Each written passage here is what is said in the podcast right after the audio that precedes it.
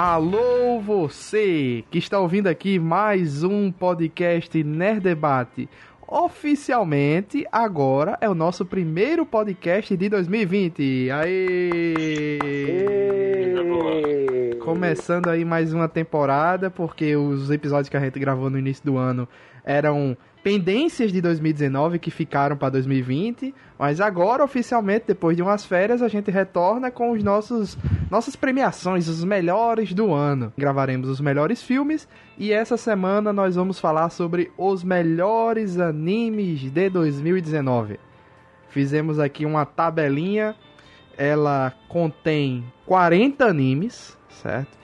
É, é, entre eles animes que a gente assistiu, tem alguns muito poucos que ninguém assistiu, muito poucos mesmo, assim.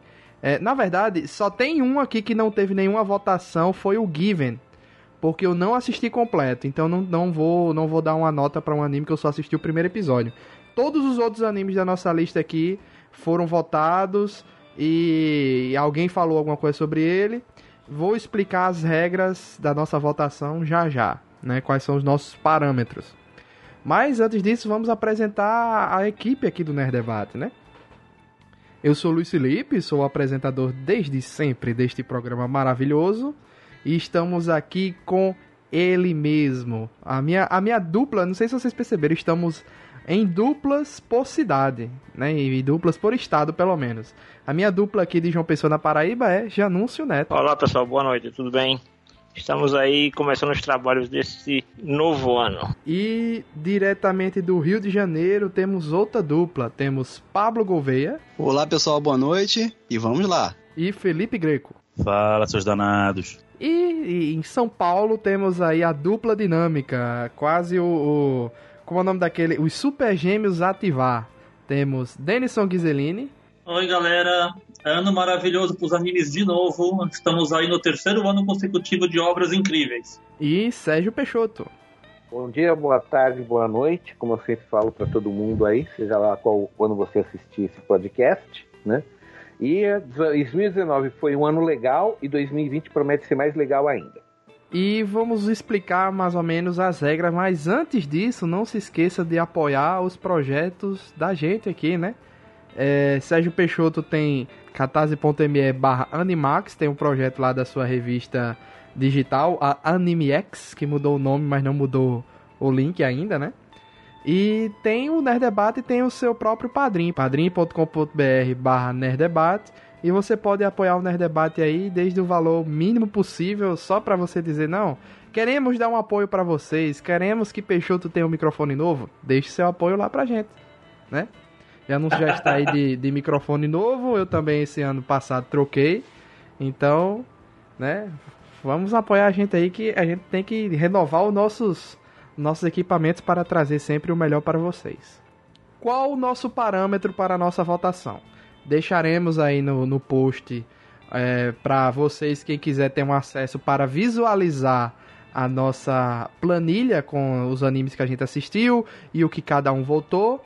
O parâmetro é o seguinte: a gente pede que cada um vote em três opções diferentes. Votou verde, quem achou que esse anime merecia estar entre os 10 melhores, o top 10 dos animes de, de 2019. Votou azul, quem achou que ele era mediano. Beleza? Não, não foi tão impressionante, mas também não foi ruim. Se salvou ali, né? Na, na de última hora. E temos aí quem votou vermelho, que esse aí realmente é muito ruim e ninguém recomenda aquele anime, certo? É, essa foi a votação padrão. Tivemos um, uma, uma coisa excepcional esse ano, que eu não lembro se aconteceu nos outros anos.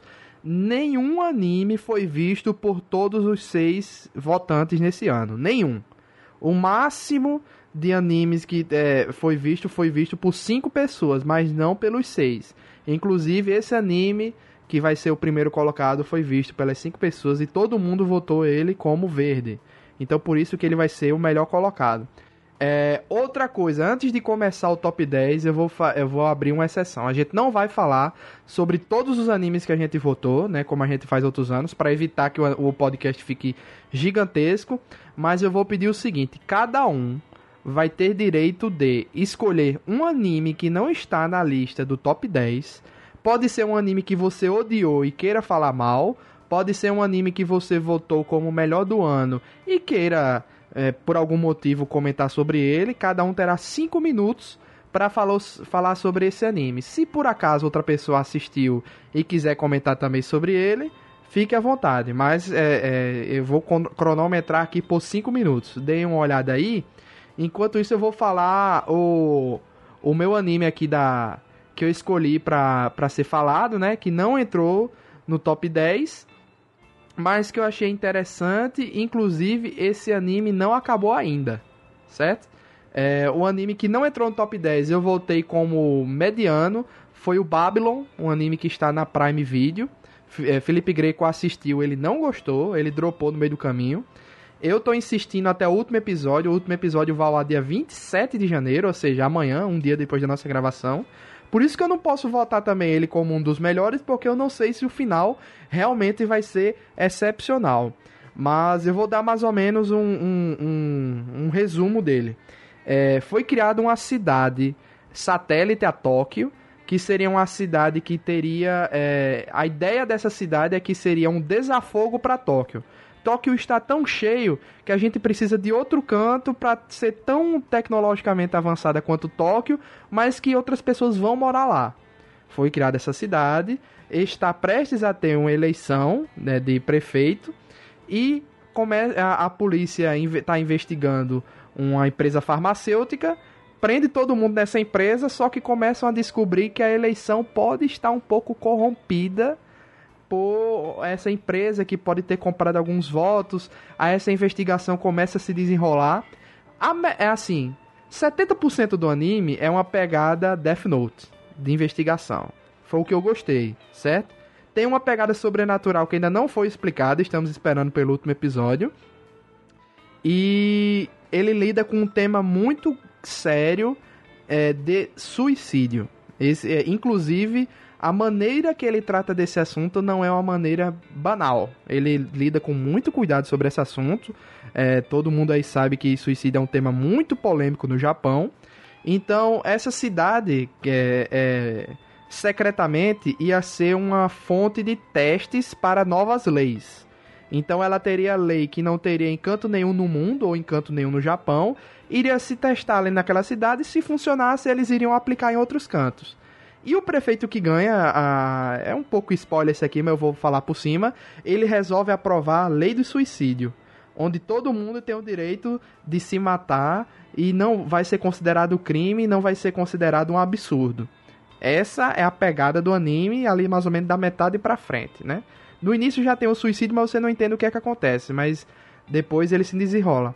Por que, que eu não acho que ele é o melhor anime do ano? Quando chega ali depois dos 70% do anime, já nos últimos quatro episódios, eles vão pra uma pegada. Como a, a, essa questão do suicídio se espalhou pelo mundo, a gente começa a ter a visão do lado de alguns presidentes de alguns países. Existe uma reunião, num dos últimos episódios do anime, dos presidentes do G7 reunidos, onde eles começam a filosofar sobre o que é o bem e o mal. Sim, isso acontece. Achei meio tosco, porque é uma cena que fica todo mundo parada num espaço assim, passando, e a presidente da, da, da Alemanha, meu Deus, mas o que é o bem e o mal? Aí o presidente da Itália, é, porque não sei o que, não sei o que, o do Reino Unido também. E o presidente dos Estados Unidos, ele é um meio que o, o, o da balança ali, o que todo mundo confia na opinião dele, porque dizem que ele pensa muito, mas quando toma uma decisão, toma uma decisão correta. Como o anime não acabou, eu não sei se ele merecia estar no top 10. Vale a pena assistir? Dá uma olhada, né? Vai que. Vai que você gosta, né? É, é como eu disse, o início tem uma pegada Death Note. Felipe não gostou.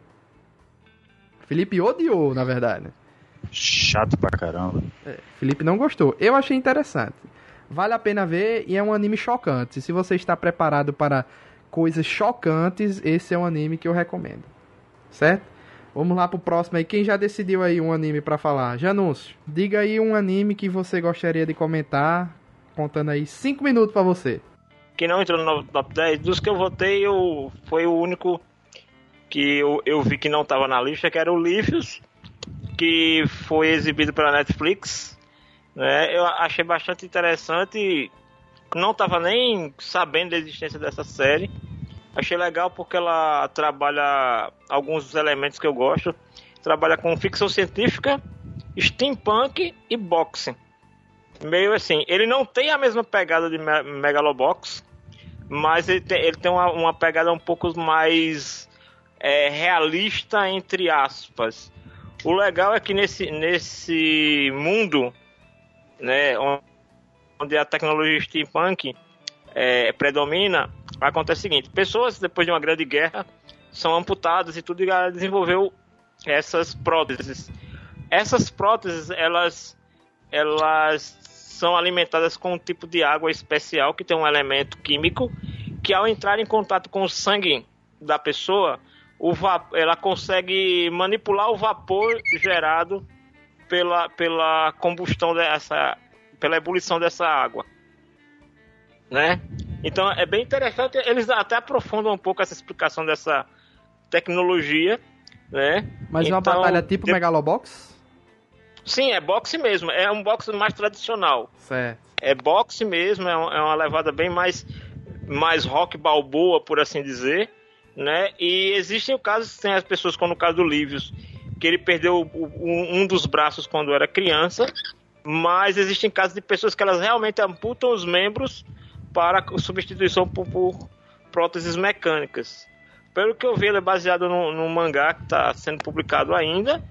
E essa primeira temporada, né, que está na Netflix, ela, ela, vamos dizer assim, ela engloba ali a, a fase 1 da ascensão do Livius no ranking mundial, né, que, de, de combate.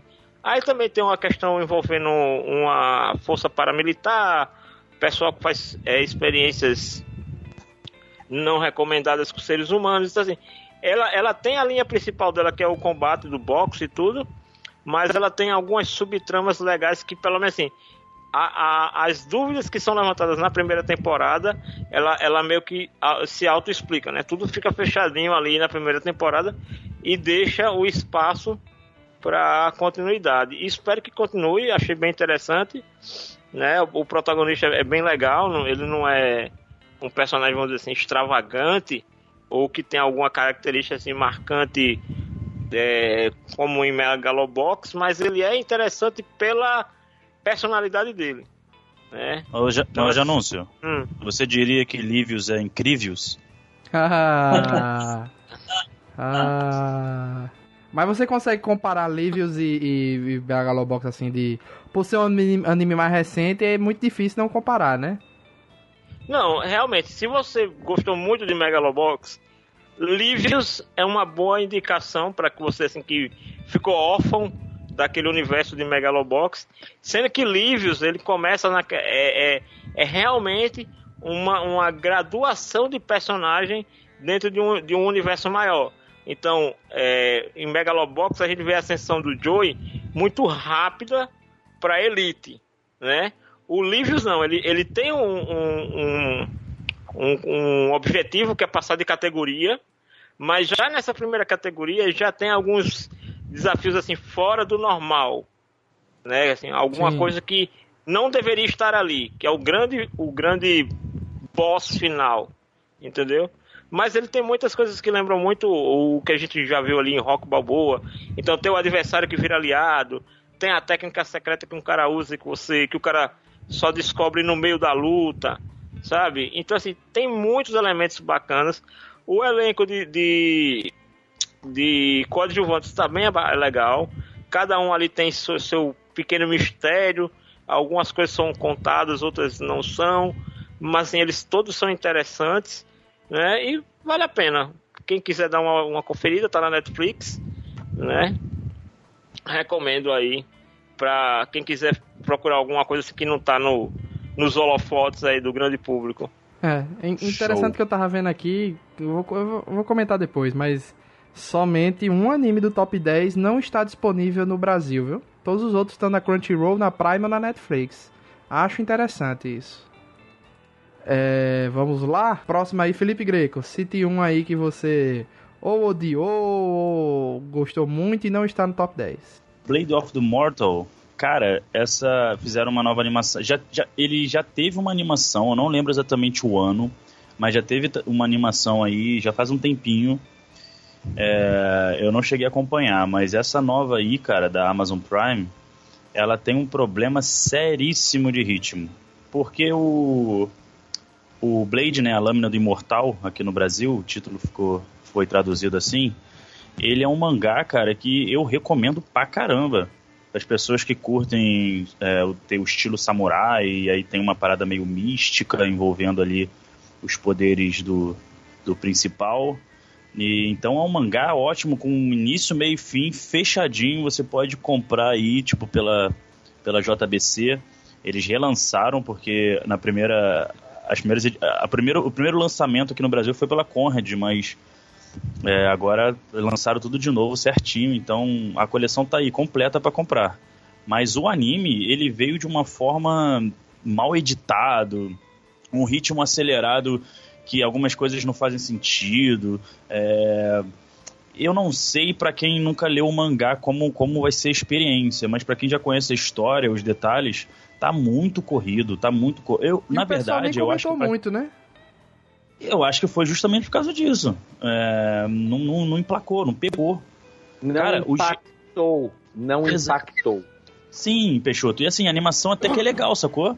A animação Não, é boa. A, anima- a animação está boa, Greco. Isso. Mas o problema, o problema sabe que a- aí é o seguinte, eu vou falar de uma maneira técnica. O diretor errou a mão. Errou. Ou ele errou a mão, ou eles tinham que, ó, você vai cobrir até tal ponto da história e se vira para encurtar, tá? Pode ter sido isso também, mas eu, eu acho que foi muito mais a escolha do diretor, sabe? Foi. Então, Não, com certeza, porque ah, é incrível o que eles deixaram de fora. Algumas coisas que, que faziam sentido na história é, foram simplesmente esquecidas, só para acelerar a história. E alguns pontos muito, muito mal dirigidos. Muito, muito mesmo mal dirigido. Tá? Era uma parada que tava. Só de você assistir trazia mal-estar, sabe? É, é, é ruim. Às vezes eu fico brincando que existe o meme do Nerd Debate, que o, que o Greco dropa 80% dos animes, mas assim, eu não tenho prazer em fazer isso. É, cara, eu- eu- a animação tava muito boa, eu adoro Blade, eu tenho todos os mangás aqui, eu tenho um box completo e, e eles fizeram uma besteira enorme, cara. É, é- é simplesmente intragável. É, a, a montar as cenas, é, tem uma briga e aí tem o- os cortes assim, muito. Eu acho que eles deram um zoom que você não consegue ver direito o golpe. Né? tipo Sabe como quando a fizeram com One Punch Man 2, né? Tinha né, as cenas muito perto dos personagens que você não entendia direito o que tava... Ex- exata- exatamente, muito perto. E eu acho que eles queriam é, implantar ali um estilo meio. Sabe, meio uma parada meio de arte, meio aquarela, que não, nós somos sinistrões, nós vamos mostrar aqui não sei o que, mas ficou confuso demais. É, só um detalhe, pode ter havido também um outro motivo para esses closes, para cenas mais violentas, mais de mutilação, de, de sangue, não ficarem tão impactantes, porque isso passa na TV. Quem Ah. sabe na versão de DVD, aí eles têm, eles têm um afastado a câmera, se é que vocês me entendem, né? Tá? Pode ter sido feito isso. Eles deram um close para poder exibir na TV, e quando você for ver a versão DVD, já é outra coisa. Isso Isso é acontece bem muito. capaz. Tá? Nossa, muito ruim. É, eu acho que é só isso que eu tenho pra dizer. O ritmo é o maior problema, a direção, como lembrou o Peixoto aí, é um problema de direção grotesco. Então, sem condições. Por isso que eu dei a nota, dei o vermelho aí, porque eu tava botando fé, né? Porque a Amazon Prime que não sei se vocês podem me corrigir, mas eu não sei se ele- eles eles estão só distribuindo ou se eles realmente colocaram dinheiro nessa, nessa produção. Vamos lá, próximo, Sérgio Peixoto Silva. O que é que tu trazes pra nós que não entrou no top 10? Deixa eu só confirmar aqui. O, é, o Copycraft não entrou no, no top 10, né? Não. Tá? Então eu vou falar desse daí. Mas antes dele eu vou, eu vou pegar só um para comentar rapidinho aqui, vai tomar duas linhas. O Azur Lane, né? Que eu coloquei aqui que eu, eu e o Pablo demos vermelho, né, Pablo, né? Porque é, é assim, a animação é boa, estão se esforçando para fazer uma boa historinha, mas gente, é simplesmente o, o, aquele, aquele jogo japonês, o Kantai Collection, que as garotas viraram, que os navios viraram garotinha, que é um jogo de estratégia, só que é, você joga online, você monta a sua, a sua frota, e a sua frota é de garotas bonitinhas, cada uma com o nome de um navio japonês da Segunda Guerra, certo? Sei qual é. Azur Lane, Azur Lane é a versão chinesa de Kankoli, como é o nome em japonês. Kantai Collection eles abreviaram para Kankoli, né? Tá? O Kankoli, uh, uh, o Azur Lane não passa de uma cópia do Kankoli, apenas que eles incluíram navios da Segunda Guerra da Inglaterra, dos Estados Unidos e da Alemanha para para ficar uma coisa mundial, tá? tá? E é aquele negócio, é porque os japoneses eles copiam tudo quanto é jogo que é lançado, eles fazem a versão deles, tá? Os chineses. E, é os chineses, desculpem-me, desculpem. É, mas Peixoto, olha eu- só. O Cancori também usa navios alemães também, tá? Sim, mas a, a- eles só incluíram isso no jogo recentemente. O Azur Lane, desde o começo, ele já tem várias nações, é isso que eu quis dizer. Ah, tá. Ah, desculpa se eu não fui bem claro. Então, os chineses eles têm a mania de pegar tudo quanto é jogo famoso e fazer cópia. Até, até Zelda, um dos mais recentes aí, eles fizeram uma cópia também, né? Então, é, a qualidade tá muito ruim. Se você viu Cancoli, Cancoli pelo menos é divertidinho, é bonitinho, não. tem uma historinha legal, tá? Não. Dá pra div... Cancoli dá pra divertir um pouquinho. Dá pra divertir mais do que o Azul Lane, pelo menos, tá? Mas enfim, agora vamos a Copycraft pra comentar. Não, pra comentar. O que acontece com Copycraft? Eu vi aqui que o Luiz deu vermelho e eu e o Pablo demos azul, né? Tá? O que, o, o que é o Copcraft? Eu gostei, mas não gostei tanto quanto eu queria ter gostado. Por quê? Porque eu estava esperando muito da dupla que estava trabalhando nele. Porque o Copcraft, originariamente, ele é uma light novel escrita pelo Shoji Gato. Vocês conhecem ele? É o criador do Full Metal Panic. Tá? Ele apenas é o cara que fez toda a série Full Metal Panic do começo ao fim. É, é, é dele, tá? E ele também ajudou a fazer a- outra, outra que ele fez, que pouca gente conhece, que é aquele Amag Brilliant Park, que é tipo uma gerência de um parque de Ser diversões. Então, é por, é por isso que até também. tem. É por isso que tem até um- uma fantasia lá de um, de um leãozinho fofo lá, o Fumofu, como eles chamam. Ele aparece também no Amag, é, por causa que é o mesmo autor, tá?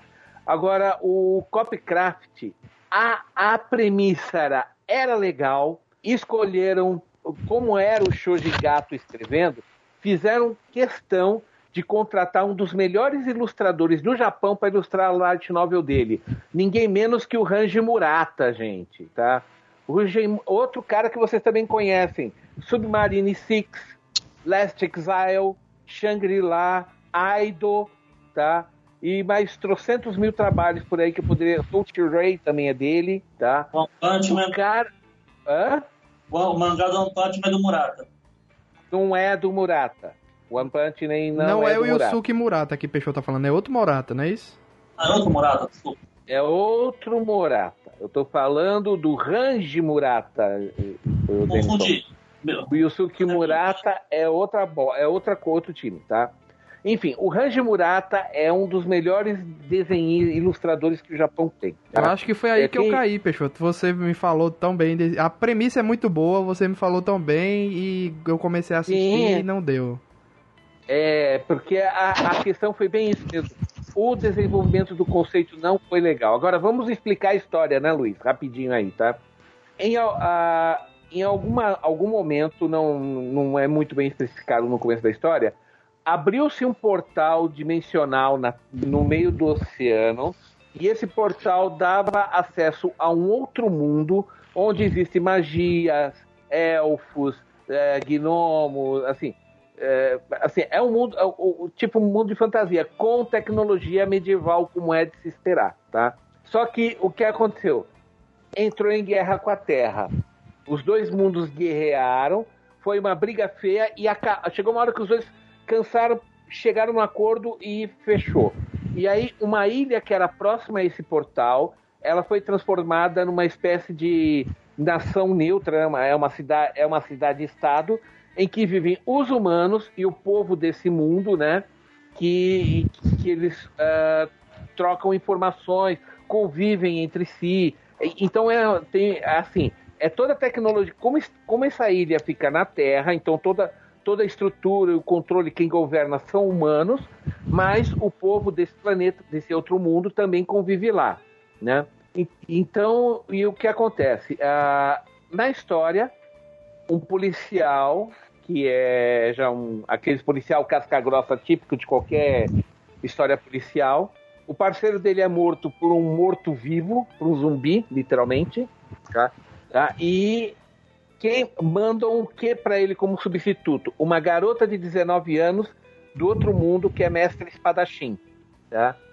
Então o, o que é o, o policial é o Kei Matoba e a, a garota é a Tila, Tilarna Exe- Exedílica. É, só né? que assim, Tá. não é de graça que escolhem ela, né? Não é à toa que é ela, porque assim, Sim, sim, a claro. investigação Então caminha uma- pro lado de um- um- uma organização criminosa que tá pegando coisas das fadas para transformar em drogas e por isso os humanos e o, e o pessoal do outro mundo tem que se juntar para investigar, né? Ela, ela é quase uma embaixadora, né? Uma embaixatriz.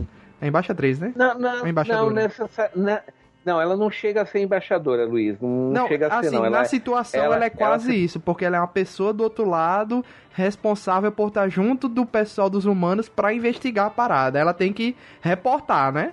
O que acontece. Exato, então. Então, Eu diria é mais que ela. Eu, eu diria mais que ela é como uma faxineira, pra limpar a sujeira. É, pode ser também. Ser também. O que, o que acontece foi o seguinte: a, a, a coisa foi. A história foi indo tão no lugar comum, né? Eu acho que eu posso definir dessa maneira, né? Não houve, não houve nada muito legal. Só nos últimos episódios que finalmente eles começaram a explorar um pouquinho só a, a- o, choque, o choque de culturas, a questão política, que até poderia deixar a história interessante, mas no começo é só historinha policial básica, aquelas piadinhas previsíveis, tipo ela toda apavorada andando de carro a primeira vez, depois aprende a dirigir e começa a curtir a coisa, sabe? É, é assim, a história não empolgou, entendeu?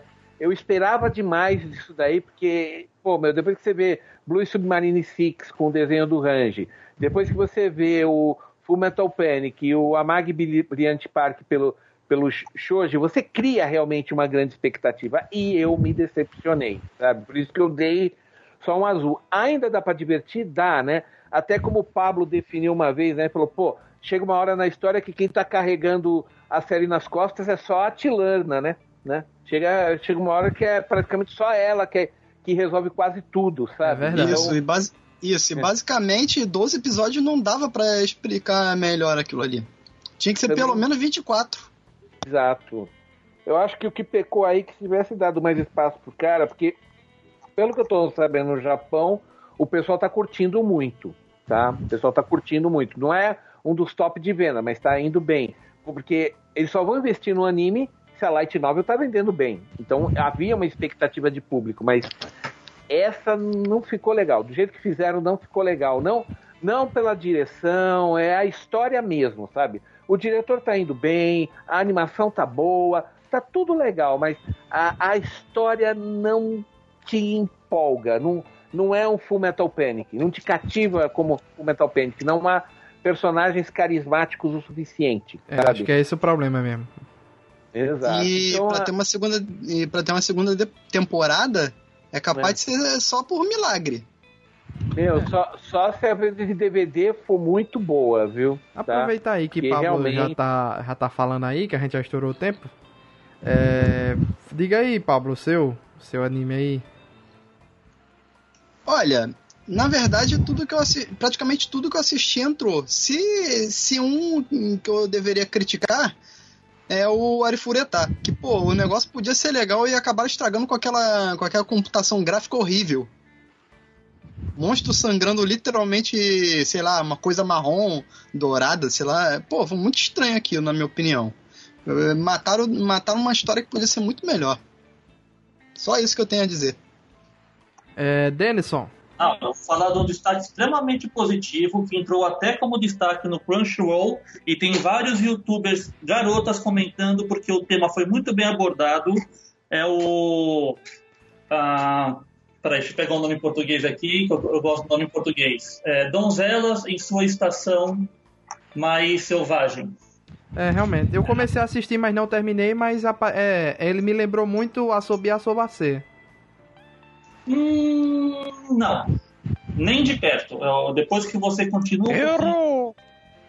Errou. É, porque eu só assisti três, não deu tempo de continuar mais, né? Não sei aí quando vai a história. Não, não, eu, eu- eu entendo o porquê você está falando isso do Araburu Otome no Moda- eh, Tomodayo. É, realmente, o começo pode fazer essa confusão. Mas o que, que é a história? A história são de cinco garotas, seis garotas ali do ensino médio, super educadinhas, super certinhas, que entraram num clube de literatura. Só que elas notaram que já faz tempo isso, não só o mundo à volta delas, mas o que elas leem falam muito de coisas adultas, falam muito de sexo, muito de romance, e elas não têm essa profundidade.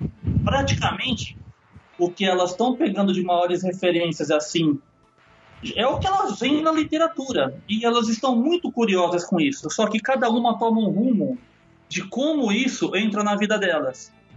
Uma não sabe o que fazer, a outra tem um problema no passado com o professor dela, e ela é extremamente bonita, só que ela nunca pôde explorar esse lado dela. Ela tem uma, uma, um- um- uma queda pelo esse professor e ela nunca se resolveu.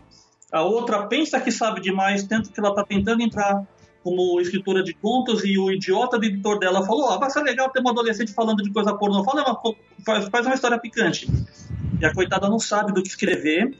Ela tenta fazer as coisas por, do que ela assiste, do que ela lê, mas não dá certo, então ela fica frustrada, ela fica com esse sentimento ruim de tentar falar sobre uma coisa que ela não consegue entender.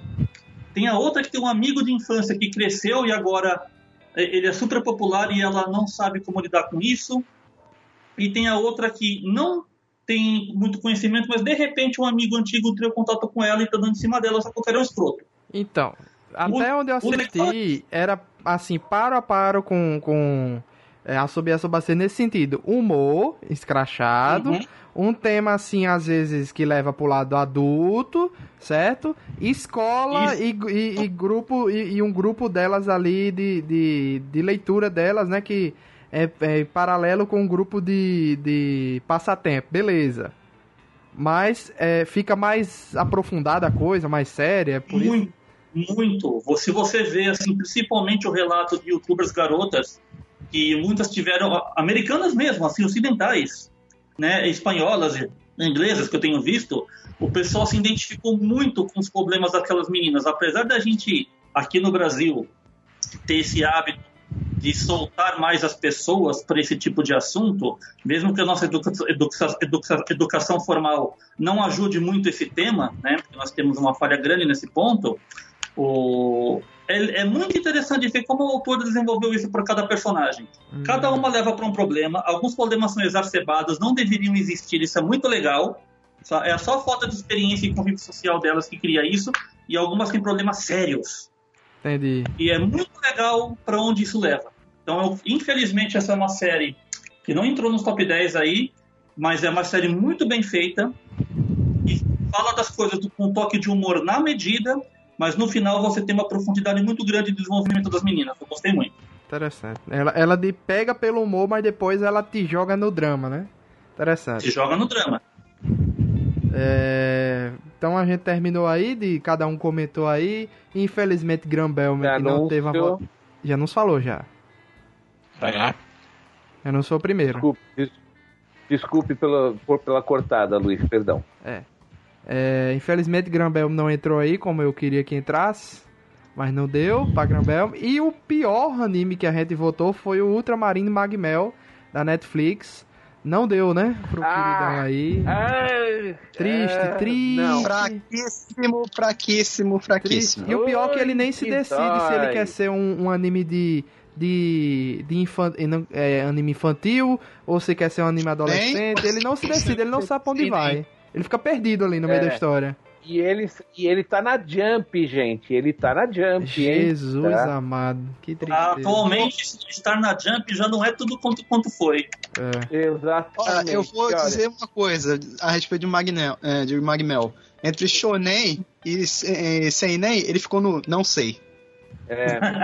Horrível. Meu, olha, é difícil eu não gostar de um anime, gente. É difícil assim eu chegar e falar, isso tá ruim, mas Magmel tá ruim. Parabéns, Ah, como tá ruim. Ultramarino Magmel, você acaba de ganhar o prêmio né? de Parecia pior anime do ano do mas Der vou Debate, parar hein? Palmas aí, Ultramarino Magmel, pior anime do ano eleito pelo Nerd Debate, hein? Parabéns. É. Denison, repete o que você falou aí, que você falou em cima do Luiz, a gente não entendeu. Ah, ah, perdi o foco, desculpa. Deixa pra lá. Tá bom. Então agora podemos entrar finalmente no nosso top 10 melhores animes.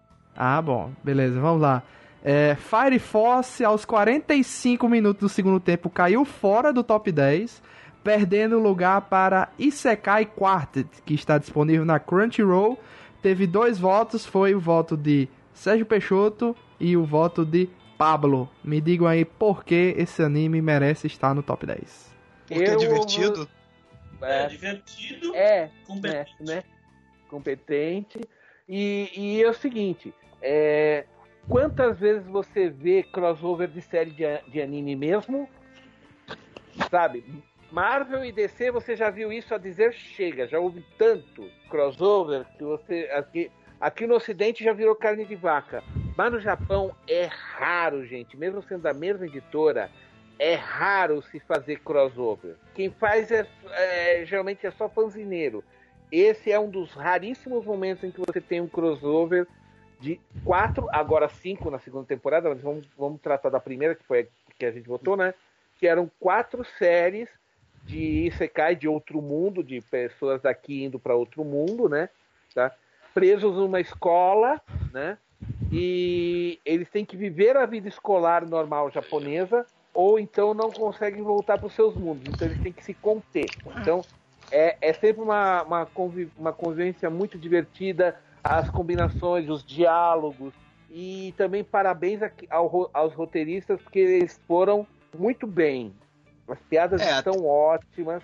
Né? É, até porque fica difícil. Desculpa, é porque fica até difícil você combinar né, cinco mundos diferentes e justificar por quê, né? Quatro. No caso. Não, agora cinco. Não, mas, a- mas a gente tá falando do ano passado, o, o ah, sim, Pablo. sim, sim. Então é quatro, por enquanto. Tá?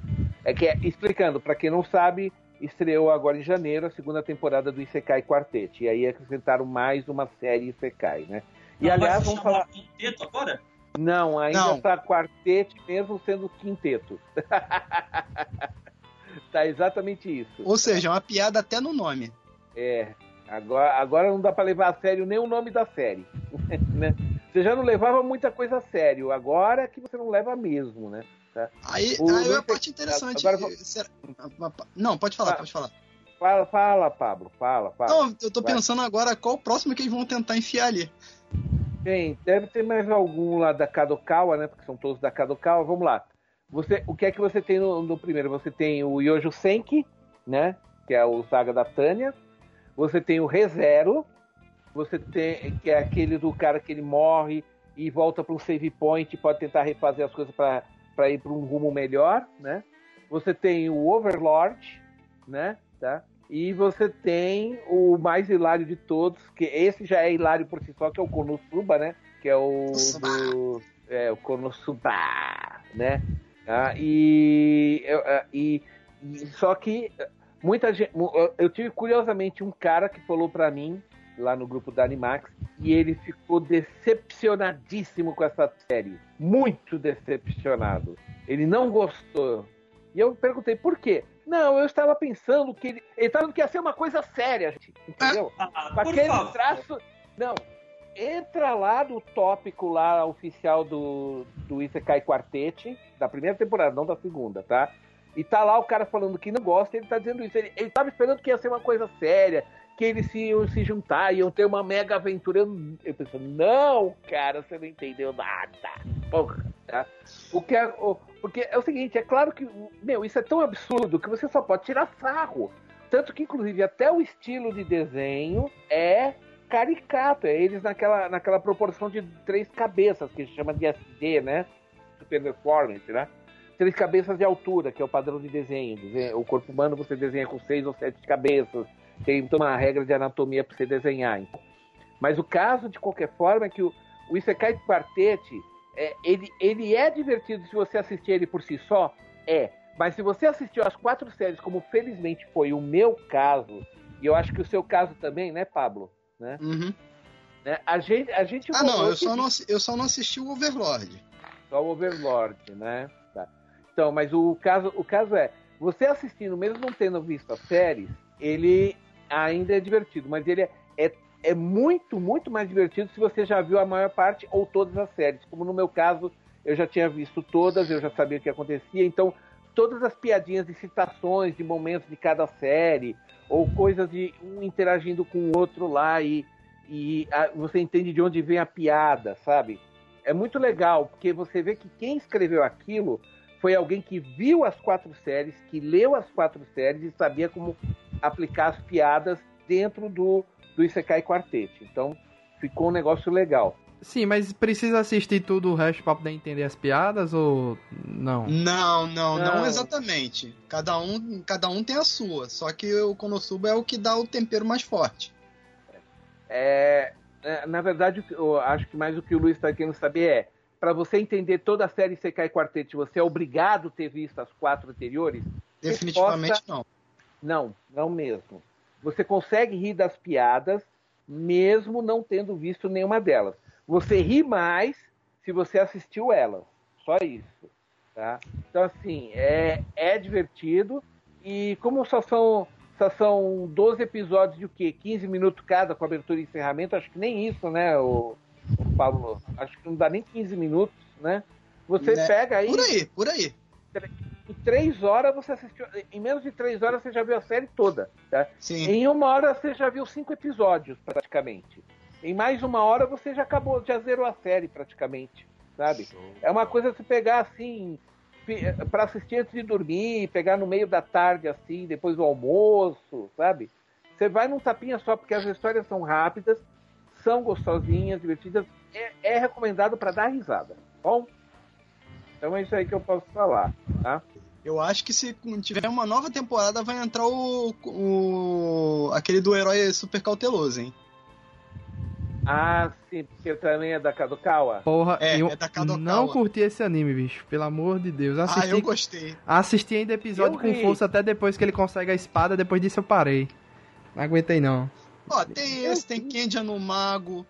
Tem. Tem Death Mart. Pô, ainda eu tem muita. Sword Art Online. Que não sei por que, que não botaram. Não, não, é porque continuações não entravam na hum. votação, o Pablo. Não, não, tô falando no Isekai Quartet. Ah, tá. Tem No Game No Life, e tem coisa pra caramba que eles, eles podiam pro, fazer o que pro, eles quisessem. Provavelmente eles vão incluir nas próximas temporadas se essa repetir o sucesso da primeira, né? Vamos ver, né? Ah, vai sim. Tomara. Vamos lá. Vamos lá. Em nono lugar, Beastars, da Netflix que é o, o novo fenômeno da galera da juventude, dos furries. A galera está uma loucura e eu não entendo porquê. Me expliquem, pelo amor de Deus. Ah, ainda não entrou na Netflix, não, né? Mas já tem lá. data já para chegar. É, no Brasil ainda não está disponível, mas já tem data e ela é uma série original da Netflix. Bom, vamos lá. É uma daquelas histórias muito parecidas com o que você veria, por exemplo, no Zootopia, só que hardcore. Por que hardcore? Em Zootopia, depois de um certo fenômeno social, todas as espécies estão ali convivendo com alguns problemas, mas convivem. Em Beastars, um negócio é muito grave. As espécies entraram em acordo, só que o que, que acontece? Os animais herbívoros continuam do seu jeito e os carnívoros não abandonaram 100% seus instintos. Então existe um problema social que é você a qualquer momento pode não voltar para casa porque você vai ser devorado no meio da rua, ou dentro de um prédio, ou na sua escola. E tem máfias em cima disso. E mesmo que você tenha lá todo o plano social, de cidade a cidade, de escola em escola, tentando educar as pessoas para comerem coisas enívoras, né? Para comerem de tudo, mas sem carne, você tem um mercado negro que é alimentado por venda de cadáveres e outras coisas, para as pessoas comerem pedaços de outros animais. E isso é o grande problema social da série. Alguns carnívoros não conseguem segurar os seus instintos. Isso é, é, é, muito, muito inerente na série o tempo todo. Tanto que o mote inicial da série acontece um, um assassinato, uma devoração de um aluno dentro do anfiteatro. E você tem então uma política das pessoas que tentam normalizar isso e daquelas que não querem normalizar isso. E isso é o tempo todo assim, na, na pele acontecendo. Esse é o grande barato da série. Você está numa sociedade onde você pode morrer a qualquer momento porque o seu amigo ficou com fome e te achou gostoso, é, carnivoramente falando. No sentido palatável da palavra, Denis. É. Gostou? Gastronômico. Gastronômico. Gastronômico.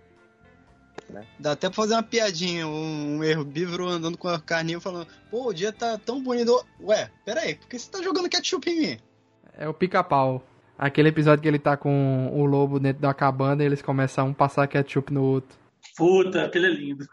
Ah, é, esse, esse ilustra muito bem Beastars. O que o, o, que o Denison explicou, isso aí abarca apenas a questão social e do mundo em que se vive, né? Que são animais em forma aquilo que a gente chama de animal antropomorfizado, né? Animal que pega Isso. só manter a cabeça de animal, o resto é o corpo humano praticamente, né? Tá? É, o, que acontece, o que acontece é mais do que isso. A, a história explora o relacionamento dos alunos dentro de um colégio desse mundo, certo? Essas coisas que o Denison falou que acontece, tudo isso acontece em torno deles mas a, história é focada neles, para ser mais específico, num grupo de teatro dentro de um colégio, em que metade do, metade do grupo é carnívoro e a metade é herbívoro. E os, e os protagonistas da história é o Legosi, né, que é um lobo cinzento, certo? Que ele faz de tudo. E eu pensei, ele, como ele é grandão e ele tem aquela cara de lobo, só a presença dele já assusta, né? Só que ele é manso, calminho, sossegado, né? E ele e na história ele acaba se envolvendo com a Haru, que é uma da raça que eles chamam de coelha anã, ou seja, então você imagina, o, é como se fosse um cara de 2 metros namorando uma garota de 1,20m. É um negócio assim, é bem diferente a altura dos dois, né? Tá? O meme perfeito de Facebook. Exato. Só que no caso o Legosi tem o lado dele, porque ele, ele tem os instintos urrando dentro dele, mas ele tenta suprimi-los. E a, a, a Haru, ela tem uns probleminhas dela lá que faz ela acabar sendo meio que a, a, a, a que dá para todo mundo na escola. Desculpa, não tem, falar, não tem como falar de outra maneira, né, Pablo? Não tem como falar de outra maneira, né? Tem sim, sabonete. Ela é, é o sabonete da escola, se você quiser usar assim, né? Então, e, e ela não se importa com isso. Tá? Na verdade, ela busca isso como uma forma, curiosamente, como uma forma de autoafirmação. Porque entenda, são adolescentes com problemas adolescentes, mais os instintos animais. Então, você combina tudo isso e você imagina o que você pode desenvolver de história em cima disso. Vai longe, que é uma maravilha. Imagina o que a galera não, não que, o que eu já não vi de imagens absurdas e impróprias no Twitter de, de, de fãs que fazem com esses personagens. Olha, o público furry foi a loucura. Ah, Hulk 34. É, Hulk 34 fez a festa com o Beastar. Mas assim, e outra? A... E... Não, Vai falar. aí, Pablo. Não, não, você, Pablo, já tá, falei então bastante. Vou dar, um, vou dar um spoilerzinho pequenininho. A próxima temporada vai ficar pior porque vão começar a abordar aqueles que são é, alunos nascidos de casamento entre herbívoros e carnívoros. Nossa! Ah, o, os, vão surgir os mestiços? Sempre teve. Na verdade, na verdade o próprio negócio ele é, ele é uma espécie de. Ele é, ele é um terço dragão de Komodo. Meu Deus, que A mãe, de- loucura. a mãe dele se suicidou porque ela era filha desse dragão de Komodo com a mãe loba e com- quando ela chegou na adolescência começou a nascer escamas por baixo do pelo dela. Adorei a reação do E ela se Meu matou Deus, pouco, gente. depois, é, pouco depois de. Alguns anos depois que ela teve o negócio. Luiz chocado. Por onde é que isso vai, pelo amor Luiz de Deus, Felipe? Pelo amor de aí, Deus. Luiz. É nesse nível. Mexe com o teu sentimento. Tem limite, tudo tem limite, né, gente? Cacete, que eu- mistura. Que Ué, o salada que de esperar fruta. de uma mulher que usa uma máscara de galinha na cabeça? Olha, é. É. o seguinte, galera. Eu também ouvi muito bem falar nessa animação aí. Esse anime tá dando o que falar. Eu vou esperar sair na Netflix aqui do Brasil. Vou até ver como é que vai estar a dublagem, se vai estar maneiro, porque eu gosto de apoiar essa parada. E vamos lá, eu tô empolgado pra assistir. Olha, a história é boa, viu, Greco? A história é boa. Não, tô empolgado. E outra, ô Peixoto, a abertura eu achei linda. Sim, aqui, Ah, aquele- é, o é um é stop muito bom, motion cara. bem feito. Não, é- e sabe o que aquilo me. Sabe, é, o- quando eu olhei aquilo na primeira vez, sabe o que veio na minha cabeça? Tá? Tim Burton. Não é ele que, não é ele que faz um monte de, de filme, a história de Jack. Stop né? motion, assim. né? Ele É, é- provavelmente teve inspiração nele também. Não, eu, eu acredito, eu tenho certeza que foi uma, uma inspiração ou uma homenagem em cima do, do trabalho dele, mas que ficou muito legal, ficou, tá? E é, e é aquele negócio, é você tem e tem é uma é, é, é, eu a- eu não consigo entender porque a, a, a Paru, a autora, né, tá? Ela, ela já avisou que a história tá para acabar. Como? Como é que ela vai conseguir acabar uma história que tá- tem um universo tão rico, com tantas possibilidades? Eu não, eu, eu não, eu, eu não sei, cara. Eu- tá- é verdade que ela já está há bastante tempo fazendo a história. Tem muito, muita coisa para virar anime, mas eu tô achando que simplesmente a editora vai chegar lá com um maço de dinheiro, bater na cara dela e falar, continua. Sabe? Mas acho, mas eu acho que é por isso mesmo que ela quer acabar, porque ela sabe que se deixar rolar, vai ficar pior. Pode ser também. escrava da própria obra. né? Pode ser Exatamente. também. Pode ser também. Pode ser que ela tenha outras histórias que ela quer contar. Tem N fatores, a gente não sabe o que passa na cabeça e, e aquele negócio, o japonês é muito mais reticente para dizer o que, o que tá pensando, então a gente não sabe o que esperar do, do futuro, né? Mas vista, vista, gente, vale muito a pena. A, a gente sabe que a gente sabe que não ganhou porque é, quem não viu não votou, né? Então só os três que viram, os que viram gostaram e votaram, né? O pai dela, que é o que faz o Bach de Ga- Gatler, né? Sabe quantos volumes de Bach ele já desenhou até agora? 116 em 30 anos. tá? Então ele continua escrevendo bem, caramba. Não, ele continua. Não tô, não tô dizendo que ele está fazendo um mau trabalho. Mas eu tô dizendo que a Paru pode ter visto isso e falar, não, não é isso que eu quero da vi- vida. Entendeu? Não quero ser autora de uma obra. Pode ser isso. Tem, eu entendo, eu só estou extrapolando com a que a gente tem de informação, né? Tá? E legal também que demorou para o pessoal descobrir que ela era filha do, do autor do, Gap, do Bach, né? né? né? Por- e ela falou depois, eu, eu uso essa cabeça de cavalo porque eu não quero ficar. Não quero. Galinha. Galinha, né? Cabeça de galinha, né? Porque eu não quero, como ela falou, não queria ficar famosa só às custas do pai, né? Ela até poderia tirar agora, porque na minha opinião ela já tem fama própria. Mas em todo lugar que você vai, toda foto que a gente achou dela, tá lá ela acenando com uma máscara de, de cabeça de galinha na cabeça. Em oitavo lugar, Dr. Stone, da Crunchyroll. Estou surpreso, pensei que mais pessoas daqui iriam assistir. Que anime sensacional, velho, de ciência. É ótimo.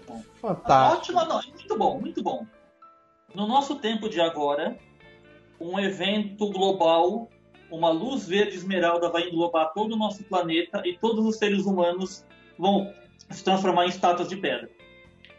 Os anos vão passando, a natureza vai voltando, mais de 5 mil anos se passam e, de repente, dois adolescentes no futuro despertam.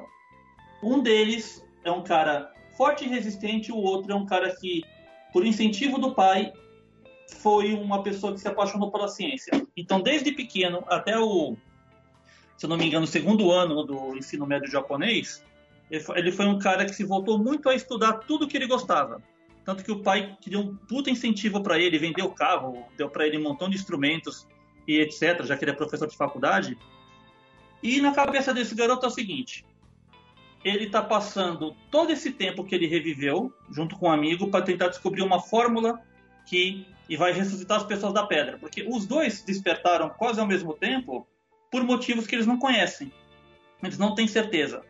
Então, o anime se baseia, a história do mangá do, e do anime se baseia em como eles, principalmente esse cara da ciência, o Senku, ele começa a reconstruir a humanidade do zero, desde a idade da pedra, até o momento que ele começa a fazer engenhos, até mesmo elétricos.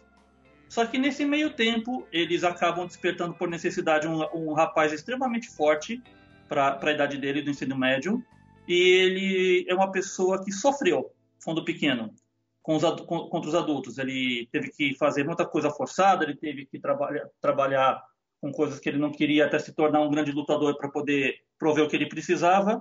Então ele acha que se a humanidade retornar, os males da humanidade vão vir junto, porque os adultos simplesmente são, na, na visão dele, egoístas, vão, vão voltar às guerras, vão voltar o trabalho forçado e todas essas coisas que a gente conhece da humanidade de hoje e ele se volta contra. Então você vai ter no anime uma sociedade que vai tentar reconstruir a ciência do zero para poder, poder reconstruir a humanidade e ressuscitar todos esses seres humanos que estão em pedra, e o outro lado um grupo de pessoas que quer permanecer mais ou menos como está, porque a natureza, já que voltou para o mundo inteiro, tudo é abundante, tá tudo fácil. E eles, eles vão lutar ferrenhamente com seus ideais. Como eles têm o Senko como o, o líder ali da, da, da, da, da, como é que ele chama, da nação da ciência, né? Que ele quer que a ciência seja o novo parâmetro principal dessa nova humanidade. E o outro cara quer que seja essa questão da força bruta, né? E, e ele não quer reviver os mais velhos e quer uma sociedade apenas de, de jovens que vão ter a mentalidade dele.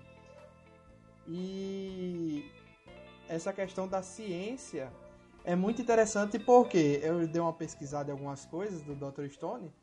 Alguns, alguns parâmetros ali que ele fala para fazer as coisas, a gente pode achar exagerado, mas estão cientificamente corretas. Claro que tem uns exageros para poder a história prosseguir e fazer sentido a ideia do bicho, né? Sim, mas... sim, isso eu queria complementar. Uma coisa interessante na história é que do cada passo que ele, que ele segue adiante para descobrir o, mais uma coisa que ele precisa para fazer algum, algum, desses engenhos é uma coisa que beneficia não só ele, mas todo mundo que está à volta dele. Então, o, ele começa ali, descobrindo como fazer fogo, que ele não sabe que pedras corretas pode bater. Aí, de repente, ele já sabe fazer uma casa de madeira. Aí ele, ele encontra uma forma de manipular as coisas com produtos químicos que você consegue na, nas termas japonesas. Então, ele tem enxofre, ele pode fazer pólvora, ele pode fazer sabonete, aí de repente ele tem que achar uma cura de uma doença para ajudar uma pessoa. Ele, ele, são mais de 30 passos, então ele evolui para fabricar vidro, fazer ferro, uh, manipular uh, uma, fonte de ácido sulfúrico. Eu não sabia, achei maravilhoso. Eu pensava que ácido sulfúrico era uma coisa de, indústria química, mas não, é uma fonte natural que tem em vários lugares do mundo coisas científicas, com pesquisas científicas, pode parecer chato para quem não viu, mas é o contrário, é tudo dinâmico, é tudo orgânico as formas como ele consegue fazer isso são muito divertidas até. Então você vê uma série de gente inteligente criando é, resoluções inteligentes para problemas é, inerentes que estão acontecendo para poder evoluir as coisas que aquele grupo precisa. É, a gente não vê isso com muita frequência. Doctor Stone é um dos melhores animes que faz esse tipo de coisa. É o tipo de obra que eu gostaria muito, muito de estar no Brasil num horário nobre, para as pessoas conhecerem que a série é divertida, é bem feita e é instrutiva ao mesmo tempo. Até refrigerante ele consegue fazer lá para acertar um... Coca-Cola. Gente, o, o, sabe o que é legal dos, dos animes dos últimos três anos para cá? Mais do que nunca, você está vendo youtubers de todos os gêneros pegando um tema e abordando. Por exemplo, ano passado aí a gente teve o Células Trabalhando, o Hataraku Saibo, que fala de células do corpo humano antropomorfizadas mostrando como é, que, como é que o corpo humano funciona. Tem médicos. Em 2018, no caso, né? Isso, tem médico cirurgião, tem bioquímico, tem falando a cada episódio o que, que são aquelas doenças, aquela resposta a, a, das células para a doença. Você pega aí o, a, a, das meninas que fiz que, do desenho de fitness, do quantos quilos você consegue levantar com halteres. Lembra? Então, desde que o mangá existia, já tinha personal trainer falando que os exercícios apontados na obra são funcionais e reais. Tá? E isso é uma coisa que aconteceu com o Dr. Stone. Todo episódio tinha alguém de uma faculdade de química, alguém de uma faculdade de engenharia comentando no YouTube aquelas coisas. Tá, então, e... então, mais do que nunca, você está vendo as pessoas se interessando por anime no, no nível que a gente não estava acostumado. As pessoas estão realmente pegando coisa inteligente e discutindo em cima disso. Uh, você, é isso daí a gente pode chamar de anime ou mangá didático, né, Denison? De certa forma ele é didático, né? Sim, ele consegue ser didático. O, o, o, acho que é uma coisa que também aconteceu. a gente teve muito, muito desenho animado aí que hum. fala de coisas do cotidiano que conseguem ser didáticas sem ser chata. Nós tivemos aí também o Yuri Camp, que falava de, de, de camping. E quantas pessoas apareceram no Japão fazendo vídeo de camping depois disso? O né? Tsurune, que é de arco e flecha, de arquearia japonesa. Mas assim, eu já esperava que Dr. Stone estivesse no top 10. Eu não esperava que só metade da gente assistisse ele. Eu pensei que ele ia ser um que todo mundo ia inteiro dele, hein? Desde é... a época que ele saiu. Então, mas uh, só para complementar rapidinho o pensamento do Denison, tá? Uh, tem muito mangá, muita light novel que está saindo que é que é desse de, na, na, pegada do Dr. Stone, viu, viu, Luiz? Um, do, um dos plots aí de Dr. Stone é a criação da Sufa, né? Que ele é, tem um drama da porra é pra conseguir é o, o remédio. É, é, o terceiro arco da série, nossa, e é um dos mais, mais interessantes. Você vê como ele consegue desenvolver toda a indústria química do zero ali para fazer aquilo. Hum. É, porque não é só fazer a sulfa, né? Tem todas as etapas que você tem que cobrir, né? É. Descobrir os materiais, formar uhum. os equipamentos que criam esses materiais. Cada coisa. Eu acho que é o mais divertido. Eu acho que o mais divertido é o, o processo para ele criar aquilo ali e não o final quando ele cria. É engraçado quando a gente vê aquele negócio pronto, mas o processo que é interessante. Ele cria o lamen pra galera, né, que não tem o mesmo gosto como era na época dele, mas pro pessoal que nunca provou aquilo é maravilha, né? A sétima maravilha do mundo. É uma série que surpreendeu, é... sabe? Ela não é fez tanto bom, sucesso assim no Japão, mas fora do Japão ela está sendo muito comentada. Tanto que eu acho que a segunda temporada dela foi, foi garantida exatamente por causa dos streams. Não sei se a próxima temporada vai manter essa qualidade que a gente tá tendo agora, porque aparentemente a partir daqui começa a loucura, né? Sim, agora vai A ciência começa a explodir a partir de agora. É. Uhum. Não sei não. Se vai... é, é, igual o outro anime aqui que a gente vai comentar que ele está ali no top 3. Que dizem aí também que as continuações não vão ser muito boas. Sétimo colocado. Uma das surpresas do ano para mim, indicação de Denison, Kanata no Astra. Que anime espacial maravilhoso. Astra perdido no espaço, muito bom. Maravilhoso, inclusive é o único do nosso top 10 que não está disponível em nenhum, por enquanto, né? Nem Netflix, nem Prime, nem Crunchyroll aqui no Brasil. É, é maravilhoso. A descoberta dele, assim, os plot twists dele que ele te dá pequenas dicas no início, né? De, de dar, um, dar um, um mistério aqui, dar um mistério ali no meio, dar uma dica ali em algum canto. Ele fica remoendo aquilo ali na sua cabeça, você fica, caramba, e aqueles negócios, eles vão esquecer, lá na frente tem um plot twist. É, em resumo, é o seguinte, é um grupo de escola, um grupo de adolescentes ali, crianças, que vão sair em, uma, em um passeio no, num futuro. Dois mil, dois mil anos no futuro. É, no futuro, eles vão sair num passeio para um passeio da escola em um outro planeta. E quando eles chegam nesse planeta, é, abre um, um, um, buraco, um buraco, é, um buraco de minhoca, um wormhole, suga eles para dentro e joga eles no espaço. Só que a, a, antes deles, deles entrarem no buraco de minhoca, cada um ativa o, o capacete, né, para eles não morrerem se forem jogados no espaço. Eles sobrevivem, eles olham para cima e, ó, oh, uma nave está aqui, né? Aparentemente uma, uma nave aqui vazia, funcional, que coisa, né? Que coincidência. E eles começam a. E quando eles pegam o mapa, em vez de certo, vamos voltar pra terra, vamos voltar pra casa, né? Que eles não chamam de terra, né? Vamos voltar pra casa. Aí eles traçam a rota e. Ih, rapaz, a gente não tem comida, não tem água, e mas tem combustível, porque o combustível deles é, é um negócio diferente, né? Não é o que a gente tá acostumado hoje em dia. Eles conseguem chegar. é, tem, não, tem isso, eles têm saltos é, limitados, não é isso, Denison? São Não, fica saltos É, limitados. eles, eles até tem, a nave até leva eles para onde eles precisam, mas o problema é que eles não têm suprimentos. Então, o, É, a com solução comida e água. Isso. Aí a solução deles foi fazer saltos quânticos de planeta em planeta para tentar conseguir suprimentos. Aí cortar a viagem. Só que são premeditados, você não pode vacilar em nenhum, ou seja, se chegar naquele planeta que possivelmente, né, previsivelmente tem água e comida, se eles não conseguirem, eles estão ferrados, porque ele é, é tudo limitado. Ó, a gente chega lá, a gente já tem o suficiente para saltar para outro planeta e assim vai. Meu amigo, quando você chega no final, você fica caramba. Fin- essa é uma série que você tem que assistir inteira para os três últimos episódios para causar um choque. É, você não, não pode assistir tudo de, de- Se você assistir muito picotado, você não vai gostar muito, não. E, e vai perder alguns detalhes, né? É, e, Tem e, isso também. E pra aquele pessoal que não curte continuações, esse não tem continuações, porque todo mangá virou anime, ponto. O mangá era curtinho, acho que era três ou quatro volumes, se não me engano, né? E todos eles viraram, viraram anime. Então não tem mais nem como continuar. Por mais sucesso que fizesse, não teria nem como continuar, mesmo que eles fizessem. Só se eles fizessem. Quem assistiu aí filler. Interestelar, viu? É, quem assistiu Interestelar aí vai curtir bastante, porque tem aquela pegada de. é, eles sabem que aquele planeta tem vida, mas eles não sabem que tipo de vida tem naquele planeta. Não sabem como aquele planeta reage com a presença deles, né? Como é o, o bioma dele. Quem é, quem é o, o ser ali superior que domina tudo.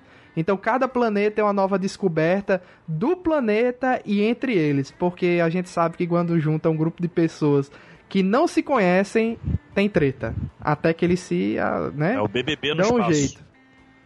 BBB no espaço, só que não tem uma eliminação por semana.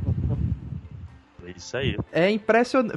Felipe, assista esse anime. Assista esse anime. Kanata no Astro. Você não vai se arrepender. E é curtinho. Já É ouvi. curtinho, isso que é legal. Beleza, hein? Cara, os Tô animado. plot twists eu fiquei. Caramba. Puta merda, eu não estou acreditando aí, nisso. É, é- Sabe o que é mais legal dos plot twists? São imprevisíveis. E é isso que é bom. é verdade. Isso, na verdade, é a definição de um bom plot twist. Show de bola. Teve um que eu peguei, viu, Denison? O, o segundo ali, Ah, o eu, segundo. eu peguei ali. Segundo você pegou.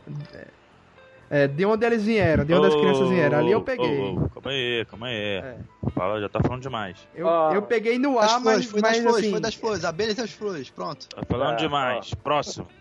Tá. Próximo. Só, só para corrigir, o- a, a série de mangá do Kanata no Astra são só cinco volumes. Então não tem mesmo. É, o cinco volumes é o que você tem do anime e acabou. Tá bom? Pô, excelente. mas tá ótimo. Nossa, Tá é ótimo. bom, início, meio e fim. Uhum. Você já devia ter assistido esse, Felipe. Vale a pena.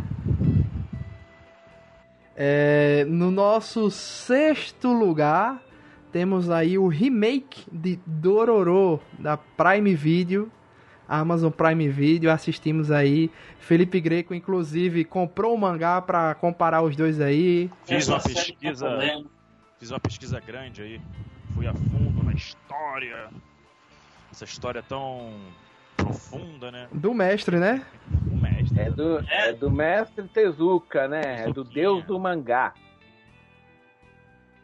E o melhor desse anime aí é porque o anime é, muda algumas coisas do anime clássico, dá um final ótimo, dá um final assim É, uma- Termina, né? maravilhoso. Termina, pelo Ele termina. não tem fim. É, é, o Tezuka ele ficou desgostoso, né, cara, com o passar do tempo, com a história, que tá, com o rumo que tava levando. Tava ficando algo meio sombrio, algo que ele não tinha idealizado bem no começo e simplesmente abandonou. Abandonou o mangá. O novo anime foi uma ótima homenagem e eu fico com esse final aí, com certeza, cara. Foi bem satisfatório, foi uma homenagem. Respeitou bem, entendeu? Respeitou bem. O, vamos falar de Dororo, o que, que é a história. No, no Japão, da, época do- das guerras civis, né? Ou seja, quando os samurais estavam em alta, os senhores feudais lutavam entre si para expandir seus territórios. Um senhor feudal decadente de seu território fez um pacto demônios para poder uh, dominar a área e tornar a sua, a sua região próspera. O pacto foi que os demônios queriam o próximo filho dele como sacrifício. E ele falou: tudo bem. Aí os demônios devoram cada um deles um órgão, um pedaço do corpo dele, e quando o garoto nasce, ele, né, ele nasce praticamente. Como eu posso descrever aquilo, Peixoto? Um feto mal abortado, quase. Sem braço, sem perna, cego, surdo, mudo.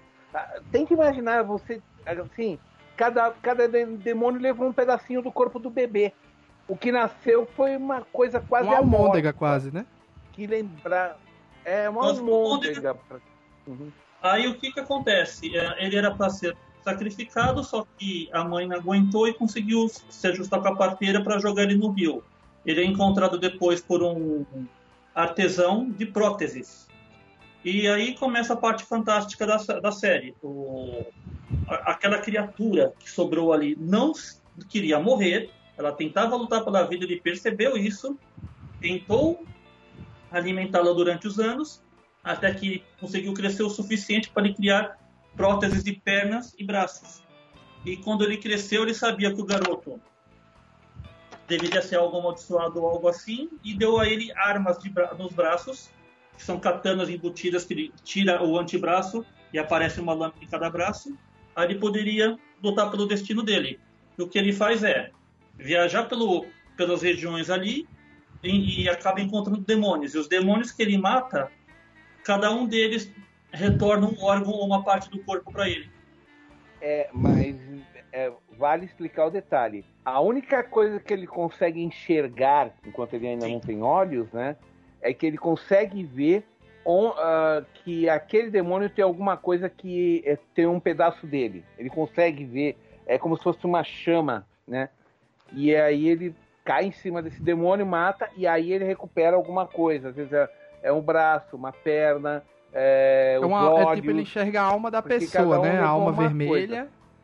né? A alma tem, ele enxerga algumas coisas brancas e tem outras coisas que parece que é verde, né? Dependendo da, da coisa que ele enxerga. Então, é, quando ele vê algo vermelho, automaticamente ele já in, entende aquilo como sendo inimigo dele, ele tem que matar. E em alguns momentos não é, não necessariamente, né? Agora, qual que é o problema, da, o problema da série? Não, não é que é um problema. A série é visceralmente violenta. Muito Você vai ver ali o, o, a guerra civil no, no, seu auge, as pessoas se matando por muito pouco, pessoas morrendo na mão dos demônios de Cara, forma é cruel. Verdade, é verdade. É Cara, ele, ele te faz ele te faz te apegar a um personagem secundário, Dororo, que é uma criança, e, e o Hyakimaru, né? Eles saem em jornada pelo Japão para recuperar as partes do corpo dele e matar alguns demônios por aí, porque normalmente esses demônios parasitam algumas vilas, algumas pessoas, porque eles têm um objetivo a cumprir. Às vezes as pessoas fazem isso para eles e às vezes eles dão alguma benesse para aquela vila, seja o que for. Normalmente não tem benesse. E é, Dororo e o Hyakumaru se apegam a algumas pessoas, tem alguma história ali com elas, às vezes passam a noite, etc. E normalmente os desfechos do, dos episódios são muito tristes, são muito melancólicos. Até porque é, durante uma parte do anime ali, que eu até conversei com o Felipe, que é uma barriga no anime, que é praticamente o monstro da semana, né? O demônio da semana. Ah, é, um episódio mata um. É, foi por, por isso, por esse motivo que eu dei o azulzinho, a cor certo. azulzinho. Por causa dessa barriga que praticamente é uma enro... você considera uma enrolada ali no meio do anime. E a animação cai também. Nossa, a animação é triste. É o único momento. Ó, gente, o desenho é feio, é mal animado. Não, é mal. O designer é. Nossa, horrível. Un... Os únicos momentos que a animação compensa são nas lutas de espada. O resto Caramba, é não, que é isso, bicho? Não, eu não acho. Eu acho muito bonito. é horrível da metade para frente, perto dos últimos três episódios. Eu não achei não, achei que manteve, manteve ali a. a... É, o, que, o que eu tenho a reclamar é isso que o Felipe falou aí, né? De, de a história dá uma barrigada porque eles querem estender é, a, a quantidade de episódios ali do anime, né? Praticamente rola praticamente um filler ali na história, né? Não aquela parte dos tubarões e do tesouro, porque para mim aquilo ali existe, né? Se eu não me engano. Na... Existe. existe. Pronto. Existe. A barrigada ali é antes disso, que eles botam uns demônios a mais ali, um draminha a mais, que é pra enrolar mais o anime. Mas, assim, no geral, tô surpreso aqui que eu tô vendo que Pablo não assistiu. Então, a história é boa, tá? O, o que que acontece nela é bem interessante, apesar da violência. Gente, tá muito mal feita a animação, o traço tá uma merda. Eu ouso dizer aqui, eu tô olhando assim, talvez esse seja o anime mais brutal dos 10 aqui do top 10. Tem outros aí, de Saga. Tem outros aí que são brutais também, mas eu acho que nada se compara com o que acontece em Dororo, porque Dororo é quase todo episódio. Nossa, é, é, é, você se sente mal com algumas resoluções de problemas ali. É a intenção da série, né? Tudo bem. Mas você se sente mal. Parece quando. Eu não me sentia mal assistindo um anime assim, desde que eu assisti o Buda do Tezuka. Gente, que pessoas horríveis tem naquele mundo, gente. É, é, realmente, o Tezuka aí, ele tira o pior do ser humano, né? Quando ele quer, nossa. É, aquele da menina, da menina que se prostitui ali, meu amigo. Ah, não, horror. É tenso, é tenso, verdade, é verdade. Mas aí, por isso aí que Dororo então ficou aí na, no sexto colocado, né? Não ficou mais pra cima, né? Quinto colocado, Vinland Saga, um anime aí da Prime. Por incrível que pareça, vou até dar uns detalhes aqui do Vinland Saga, né? Pra... Primeiro vamos para o vamos, vamos para o Pablo e Peixoto que não assistiram. Vinland Saga é o seguinte: é, a gente acompanha aí o jovem Thorfinn, é um menino aí viking que mora com, com sua família, seu pai, sua mãe e sua irmã, numa vila ali tranquilo. E só o que ele escuta são histórias sobre o pai dele. Olha, seu pai é o Thors, é um grande guerreiro, tal. Ele, ele é muito forte, mas são coisas do passado que ele pergunta pro pai e o pai não gosta muito de contar para ele essas histórias, né? Até que chega algum momento que é, vem um, um, um, grupo liderado pelo Flock, né? Um, um grupo de como se fosse o top de linha dos vikings, né? Os, os guerreiros, os melhores guerreiros vikings. Eles se reúnem nesse é, grupo que defende. Jo, jo, Joy's Vikings, né? Joy Vikings. Your né? Vikings. Yours Vikings. É, eles defendem o rei e eles chegam até o Thor e chegam aí, cara. A gente sabe que você deserdou lá atrás e a gente quer a sua ajuda agora. Você vai ajudar a gente ou não vai? Aí o Thors, bem, não tem muita escolha aqui, aí ele faz uma chantagem ali pro cara, ó. Se você não vier, a gente mata a sua família mata a sua, sua, a sua vila toda. Aí ele se vê obrigado aí, né? Quando ele chega lá, é... ele cai numa armadilha. O Askeladd, que é o... É, é um outro personagem que ele é líder de um grupo viking de piratas. Ele foi contratado pelo Flock para matar o Thors, porque ele é um, um ele passou mais de, de décadas, mais de 10 anos é, fugido, né? Ele fingiu sua morte numa guerra anterior para ter para morar com sua família e isso é considerado um crime grave pelos vikings. Então ele agora pagou a sua dívida. Só que o grupo que ele tava volta para a terra dele e o filho dele, o Thorfinn, fica com o assassino do pai. E ele fica sendo criado ali como um, um escravinho tal, só que o Será Asker... que isso podia ser dito? O quê? Que o pai dele morre? É o primeiro episódio, é, né? É, é o mote da história, né, é. Greco? Não tem como, não tem como aliviar aí. Aí não tem como aliviar. É o início né? da história. É, o pai dele isso morre. Isso já tá dito na própria sinopse oficial. Não há muito o que fazer. É. Ah, eu não sabia. Tava escrito lá de boa, então. Tá. Mas foi bem impactante mesmo assim. Foi. Aí o Askeladd cria o Thorfinn como se fosse um escravinho ali com potencial, porque o moleque é muito rápido e é muito habilidoso nas faquinhas, né? Que a luta dele é corpo a corpo e na velocidade. E é, a gente acompanha o crescimento do Thorfinn junto com Askeladd em várias, em várias batalhas deles com um grupo de vikings piratas, né? Quem contrata eles, eles vão ou eles mesmos vão é, pilhar por eles, né? Passa-se alguns anos, alguns vários anos, e é, novamente o rei é, chama eles para uma empreitada na Inglaterra. E é aí que é o desenrolado principal da história, né? Do, do principal da história do Vinland Saga. Por incrível que pareça, vou dar umas informações aqui. É, não sei se vocês perceberam, o nome do último episódio é Fim da do prólogo. Tudo isso que a gente viu aqui é o prólogo do anime. No último episódio tem uma cena lá que tem a, a adaga que o Thor deu pro Thorfinn. É, tem uma cena lá que mostra essa adaga e na lâmina da adaga, não sei se vocês lembram, tem uns flashes de algumas cenas que você fica meio sem uns flashes sem sentido. Vocês lembram disso? Mais ou menos. Tem umas cenas que ali você fica um cara num navio, numa tempestade, mostra uma Ah, menina. lembro. Tem umas Lembro. cenas meio sem contexto, né? Aquilo ali são cenas do futuro da história. Porque se até agora passou uns 10 anos aí de história que você acompanhou, vai ter mais saltos ainda. Então essa história tá só no começo, né? Essa é, vai ter novos personagens principais.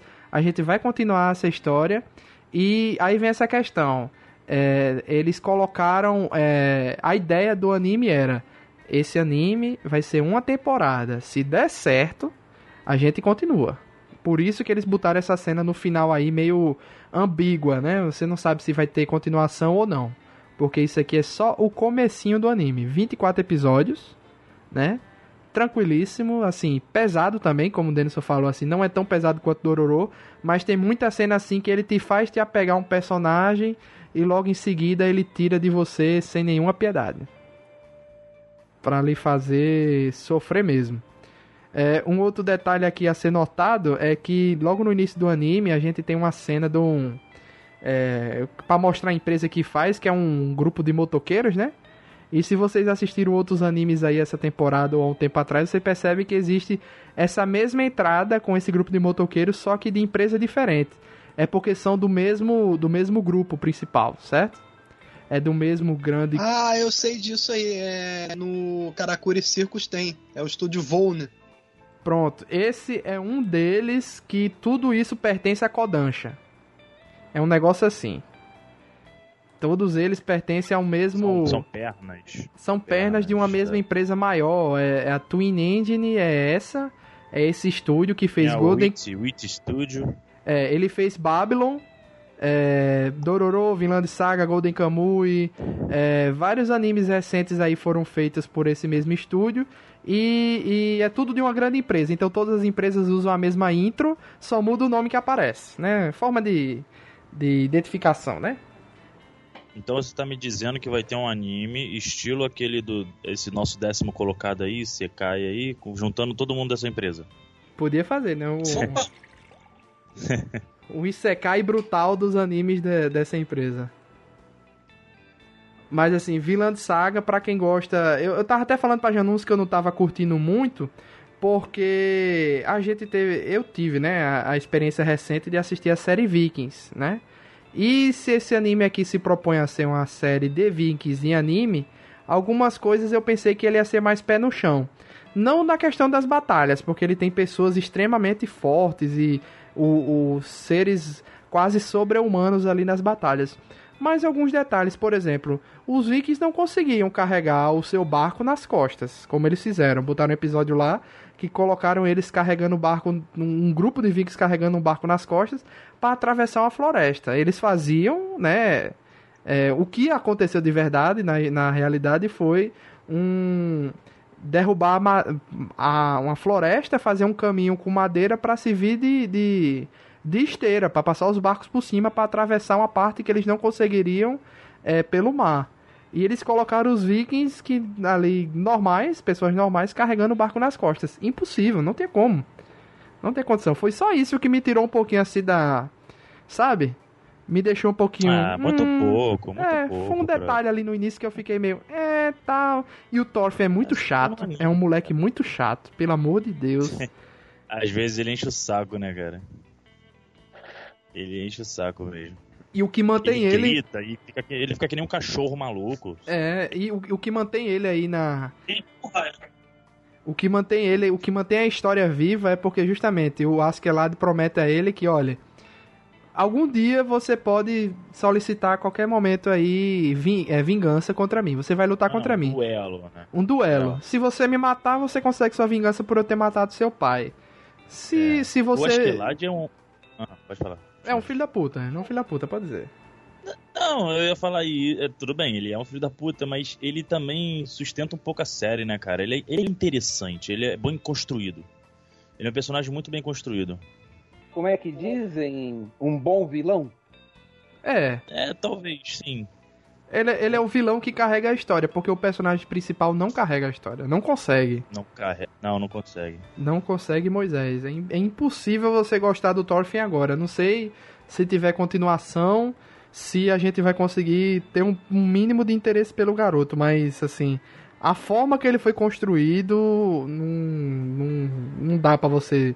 Não, Se apegar não chega muito nem aos pés do Askeladd. Cara, o Askeladd, ele, na segunda parte da, da temporada, da segunda parte até o final, tem um- um- uma história dele, do passado dele, in- incrível. Um episódio todo dele pequenininho, contando uma história toda envolvendo o pai dele, a mãe, que e tudo mais. Cara, muito bom mesmo o desenvolvimento. Eu não esperava esse desenvolvimento pro final da série, cara. Eu achava que ele ia manter ali aquele antagonismo ali só, e... mas não, cara, ele evoluiu muito. Quer mais informação, Então esse- Felipe? Então Oi? esse Thorfinn aí. Então esse Thorfinn aí é igual o Eren do Ataque dos Titãs, né? Pelo jeito. Tá E ali porque tem que estar tá ali. é do mesmo estúdio de Ataque de Titãs, inclusive, né? Só de curiosidade. Inclusive, só não Ah, vai ter tá. vilã de saga em 2021 e 2020, porque se eu não me engano volta Ataque Titãs e a promessa é que se tiver continuação é em 2021. Eles estão revezando as duas séries. É, informação aí, pra quem gosta de informação. Diga. Alguns personagens dessa história são reais. Quando você vê ali a questão do rei, do príncipe Canute, essa galera existiu e, e, é, toda a questão histórica de quando as guerras estão acontecendo, quando as batalhas começam e terminam, é tudo real, certo? Os personagens do Thorfinn e do Askeladd são mais ou menos reais, né? Aquele, não tem um contador de história que fica atrás do Thorfinn o tempo todo, um velho. Pronto, aquele cara que é o Erickson, é, é Leif Erickson, tô vendo ele aqui. É, ele é dito como um personagem real, que era realmente um contador de histórias. E existe a história do Askeladd e existe a história do Toff, que são aqueles personagens míticos, né? Que ninguém sabe se são realmente reais ou se são apenas lendas, ou mistura de histórias de vários personagens que eles colocam numa pessoa só, como costuma ser do, do Ragnar, né? Ragnar Lothbrok. É isso aí. Ou o Rei Arthur. Ou o Rei Arthur. Ou Rei Arthur, né? E outros personagens, como eles adicionam um monte de nomes famosos para personagens que não são eles, né? Como, por exemplo, o Thors, que é quase um Thor, né, na história aí. O Bjorn, que não é o Bjorn filho de Ragnar. Existe um Ragnar na história, mas não é o Ragnar. Então eles fizeram muito essa brincadeira de colocar nomes de seres famosos, é, pessoa- é, entidades famosas dos vikings e outros personagens. E essa mistura de o que era realmente o príncipe, o rei, o que era realmente uma história real ou não, eles, eles capricharam aí. Muito bacana, de Saga, um dos animes mais comentados do ano aí. Quem, quem não assistiu, assista, que é muito divertido. Pra quem gosta, né, da, da- do lado viking, os japoneses fizeram um negócio muito bacana. Próximo anime aqui da nossa lista, quarto lugar, Carole e Tuesday, da Netflix. Não esperava, hein? Muito bom. É, Janus tinha comentado muito sobre ele também. é, é, é, tinha até falado o negócio de. Porque cada episódio é o nome de um, um, um disco de verdade, não é Não de isso? uma música. De Uma uma música? música do mundo real. Ele é assim. Eu não sei quem, se alguém aqui tem o hábito, mas eu gosto muito de ver aquele programa, vídeos daquele programa Got Talents lá da tanto da Inglaterra quanto dos Estados Unidos. De vez em Aquele quando eu vejo alguma os- coisa. que tem o famoso Simon, né? Aquele cara lá que é o produtor. É, basicamente, esse anime é feito pra quem gosta daquele tipo de programa. Ele é todo construído em cima do desenvolvimento dessas duas garotas, né?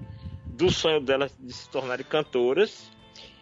E, assim, o que é que ele tem muito bacana? Ele tem muita referência de música real do, da Terra, músicos que a gente conhece, lembrando que o anime se passa no futuro distópico em Marte, né? Em Marte, no futuro distópico, mas eles fazem muitas referências a músicos e, e músicas da atualidade, do passado, né? Principalmente isso fica por conta do cara que se torna o produtor das meninas que ele vive fazendo comparações, sendo que elas não sabem quem, de quem se trata, né? Porque são, são músicos que já estão mortos há mais de século. É porque ele se passa como do, se fosse do... num futuro distante do nosso mundo, né?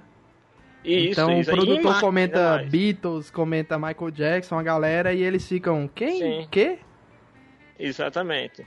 E cada episódio tem um nome de uma música e a vinheta da primeira para a segunda parte do, do anime de cada episódio é a, uma reprodução do disco de vinil original com o nome da música e o cantor da música. Você só sabe de quem é aquele cantor né, nesse momento da vinheta. E, e o engraçado é o choque de cultura das duas, né? Porque uma é uma menina rica que sempre teve tudo que quis na vida, mas ela sentiu que estava faltando algo a mais, né? E a outra uhum. é uma menina mais pobre, mas que muito esforçada e sempre está atrás de, de bicos e trabalhos é, e subtrabalhos, sobre empregos oh. para se sustentar, oh. né? Mas as duas Inclusive... têm esse sonho de tem algo que elas querem, é, elas gostam de música, tem algo que elas uhum. sonham e elas hum, sozinhas elas não conseguem chegar lá, né? Uma coisa que é, vamos dizer assim, que é fato dentro da história do anime é que no futuro músicas serão compostas por aplicativos, por programas de computadores. Que triste, né, bicho? É, Eu as, também achei triste. As músicas isso. são compostas, as letras, as melodias são compostas por aplicativos. Porém, elas se destacam porque elas compõem as próprias músicas, as próprias melodias e as próprias letras. Então, isso começa a chamar a atenção dela. Porque no futuro fica, fica muito mais uma questão de interpretação musical do que de criação musical. Você tem bons intérpretes, né, né, pessoas que pegam esses aplicativos e letras e cantam com, com maestria, mas não a, a, música não tem uma alma no sentido assim, não tem ninguém contando uma história por trás dessas músicas, né? E tem uma coisa legal desse, desse anime que ele, ele, ele fala de contextos contemporâneos nossos e ao mesmo tempo não fala. Então vamos lá. Por exemplo, uma das meninas, a Carole, se eu não me engano, ela é uma refugiada da Terra que está vivendo em Marte.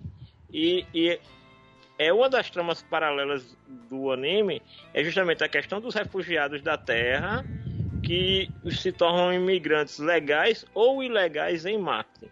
Então isso é abordado a questão de como a indústria musical é, trabalha com números e não com arte, isso também é abordado dentro do anime, né? Que é principalmente essa questão do, do das grandes corporações que escolhem, fabricam é, seus seus astros. Sim. E uma outra coisa que é bem legal é que para quem tem um conhecimento assim, acompanha música e tal, alguns episódios eles têm referências muito diretas a eventos ou personalidade da música contemporânea. Por exemplo, tem um episódio lá que é totalmente dedicado à história de Whitney Houston. Tem uma personagem lá que assim quem conhece a história da ascensão e decadência de Whitney Houston sabe que o, aquele episódio é todo falando da vida dela, sendo que através de uma outra personagem. É... Então assim, em outros casos acontecem as mesmas coisas. Tem muita referência também a Michael Jackson. Tem um personagem lá que também é uma referência a, a, a Michael Jackson, né, em um, em um dos episódios. E no o, o último episódio ele é uma grande referência àquele videoclipe famoso o We Are the World. Sim. Não é daquele jeito, mas quem conhece, quem viu na época ou quem conhece a música, vai saber que eles estão ali referenciando pontuando aquele momento ali na história. Vale a pena, eu só não consegui encontrar na minha pesquisa se ela se passa, se as histórias se passam no mesmo universo de Cowboy Bebop. É, ao que parece, é, não é nada confirmado, é só na base das teorias e referências, como se fosse no passado distante de Cowboy Bebop. Como se o universo Uhum. de Cowboy Bebop ainda fosse acontecer. Sim, mas que se passasse na, na mesma na mesma linha de tempo. É, vamos dizer é uma assim. teoria dos fãs aí que só ganhou mais força. Eu não sei se é eu não sei se é do mesmo estúdio, eu não lembro. É do mesmo criador, eu acho. Né? E, e esse anime Sim, é é do mesmo criador. Peixoto não tá falando nada, mas é do mesmo criador. Uhum. Sim, é o mesmo criador do Bebop. Eu tô Ouso- quietinho, mas é porque. Ouso dizer, Ah. não sei se os Bi- meus bi- bi- companheiros concordam com isso. Ouso dizer que dessa lista do top 10 é o anime com mais coração, que equivaleria ao anime que a gente comentou ano passado das meninas que vão pra, pra Antártida, né? Que, que da viagem das meninas pra Antártida. Não-. Não, sei se vocês concordam com isso É, assim. E é o mais fora da observação. E ele assim, ele é bem fora da curva assim. Você, tudo bem, você encaixa ele num gênero musical. Mas quantos animes de gênero musical você vê a, a- aflorando assim de- nas temporadas ou muito menos ganhando destaque? Por exemplo, o, o último que eu lembro é Beck. Pra mim até hoje ainda é o melhor anime de música que eu vi até hoje. Eu não conheço. Não, não- também não. É muito bom. Beck é Beck. muito bom, vocês não fazem ideia. Puta, eu não assisti inteiro Beck, hein? Puta, tô me devendo até hoje. Não faço Beck ideia. se passa no mundo real. A única coisa que tem de irreal nele é o cachorro. É, o chama. É a única coisa que tem de irreal em Beck é o cachorro. O resto É, não, todo. não é um tema é- muito é baseado frequentado, no- né, pelos animes, né? É. Interessante. Porque assim, é, é, é diferente.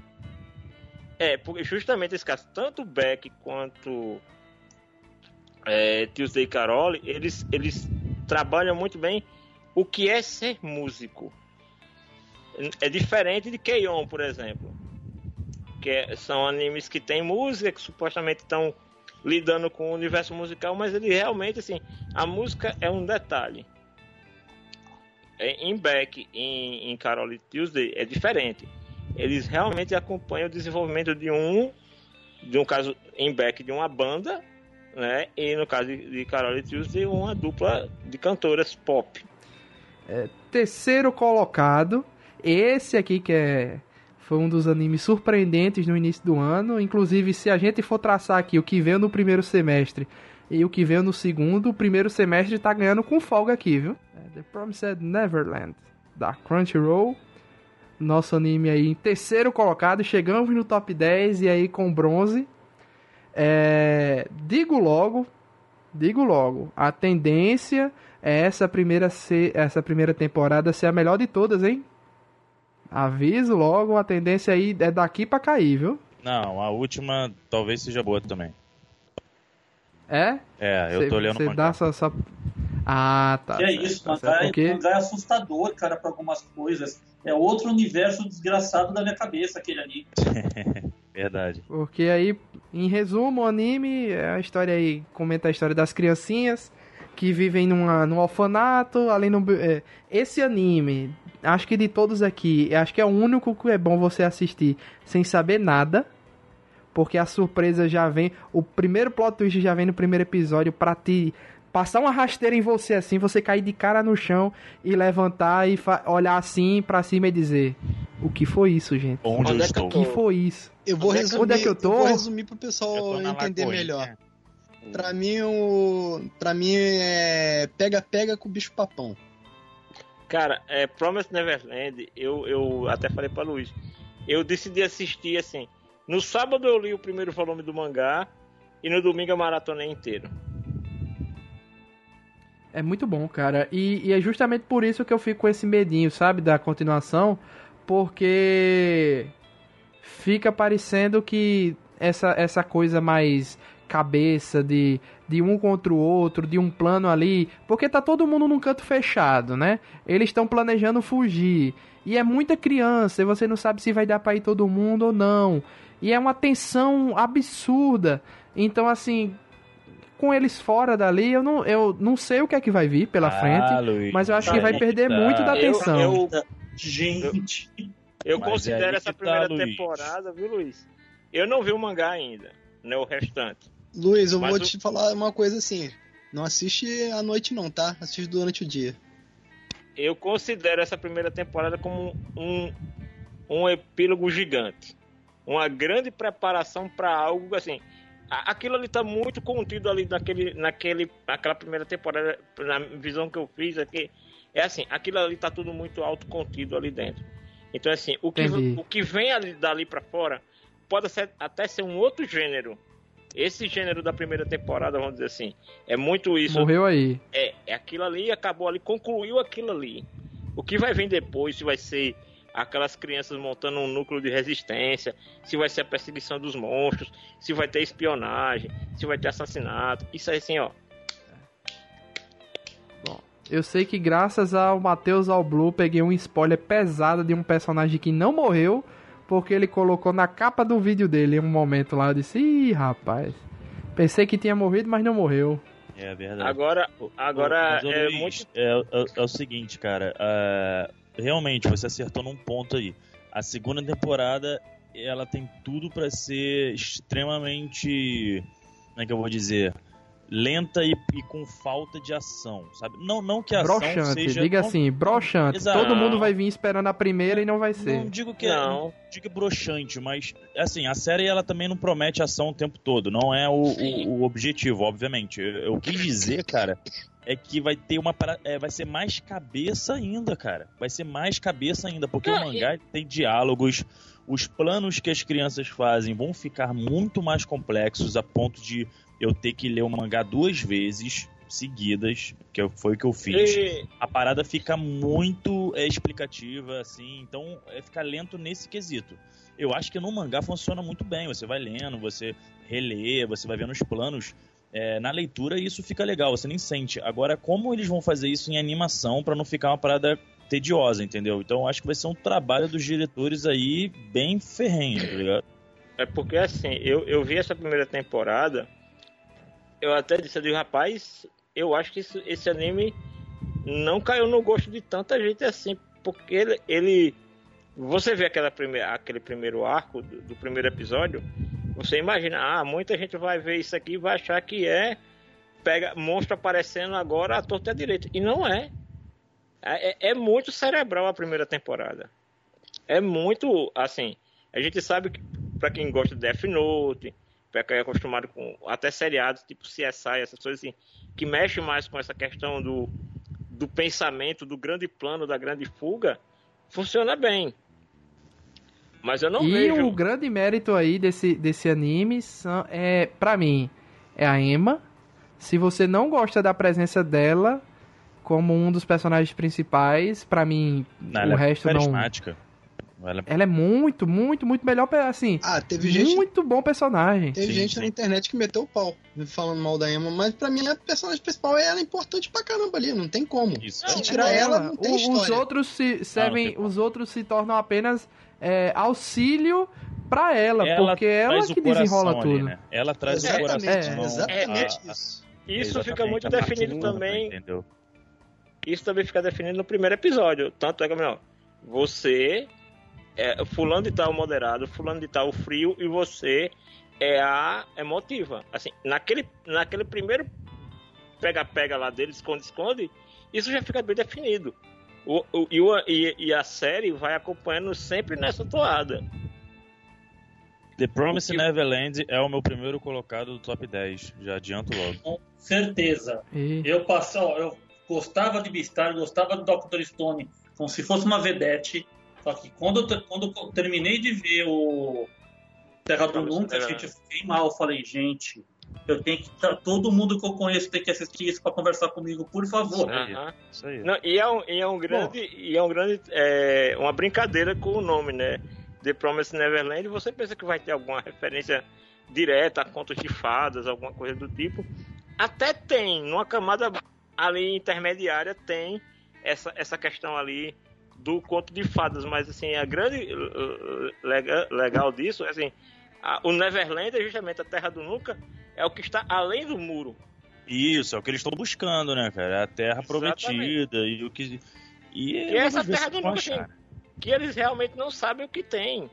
E, e, a gente também não sabe, tipo, é uma sociedade dominada pelos monstros, é uma sociedade e o, que humanos convivem com monstros, é uma sociedade onde os humanos servem aos monstros. Tipo assim, Digamos que, digamos que eu você sei. não tem. Não, assim, você sabe. Porque você vê, mas assim, quem tem só o anime ali como referência, Não, vai com pra essa certeza. segunda- vai pra essa segunda temporada no, no- cego. Literalmente cego. Mas tem muita diferença do mangá pro, pro anime? Não, cara, é bem fiel.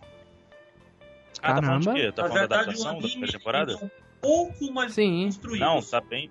Tá bem. É, é, sei lá, tem uns balões maiores de diálogo, mas o anime consegue adaptar bem, de boa. E a animação tá boa Eu- também, assim- né? Vocês não acharam? Tá legal, né? Não gostei muito da animação. Eu só tenho elogios pra essa série. É incrível como tudo, tudo é redondo e, termina, e é bem explicado. E você se entende o porquê que as coisas funcionaram daquele jeito. Sim. É. E- e você Trilha também sonora ótima, cara. Que abertura Sim, legal, também. hein? E eles também explicam uma coisa que eu também achei que nem todo mundo iria entender: o porquê que aquelas crianças são tão inteligentes. Ah, sim, sim. Eu considero, eu considero a maior surpresa de 2019 Prom The Promised Neverland, Pode sair porque em primeiro lugar, Luiz. Pelo amor de Deus. Para de Não, não, não, não por causa do voto, né? O primeiro lugar teve cinco votos verdes, né? Esse aqui teve um que votou azul, vou dizer mal o nome de quem foi.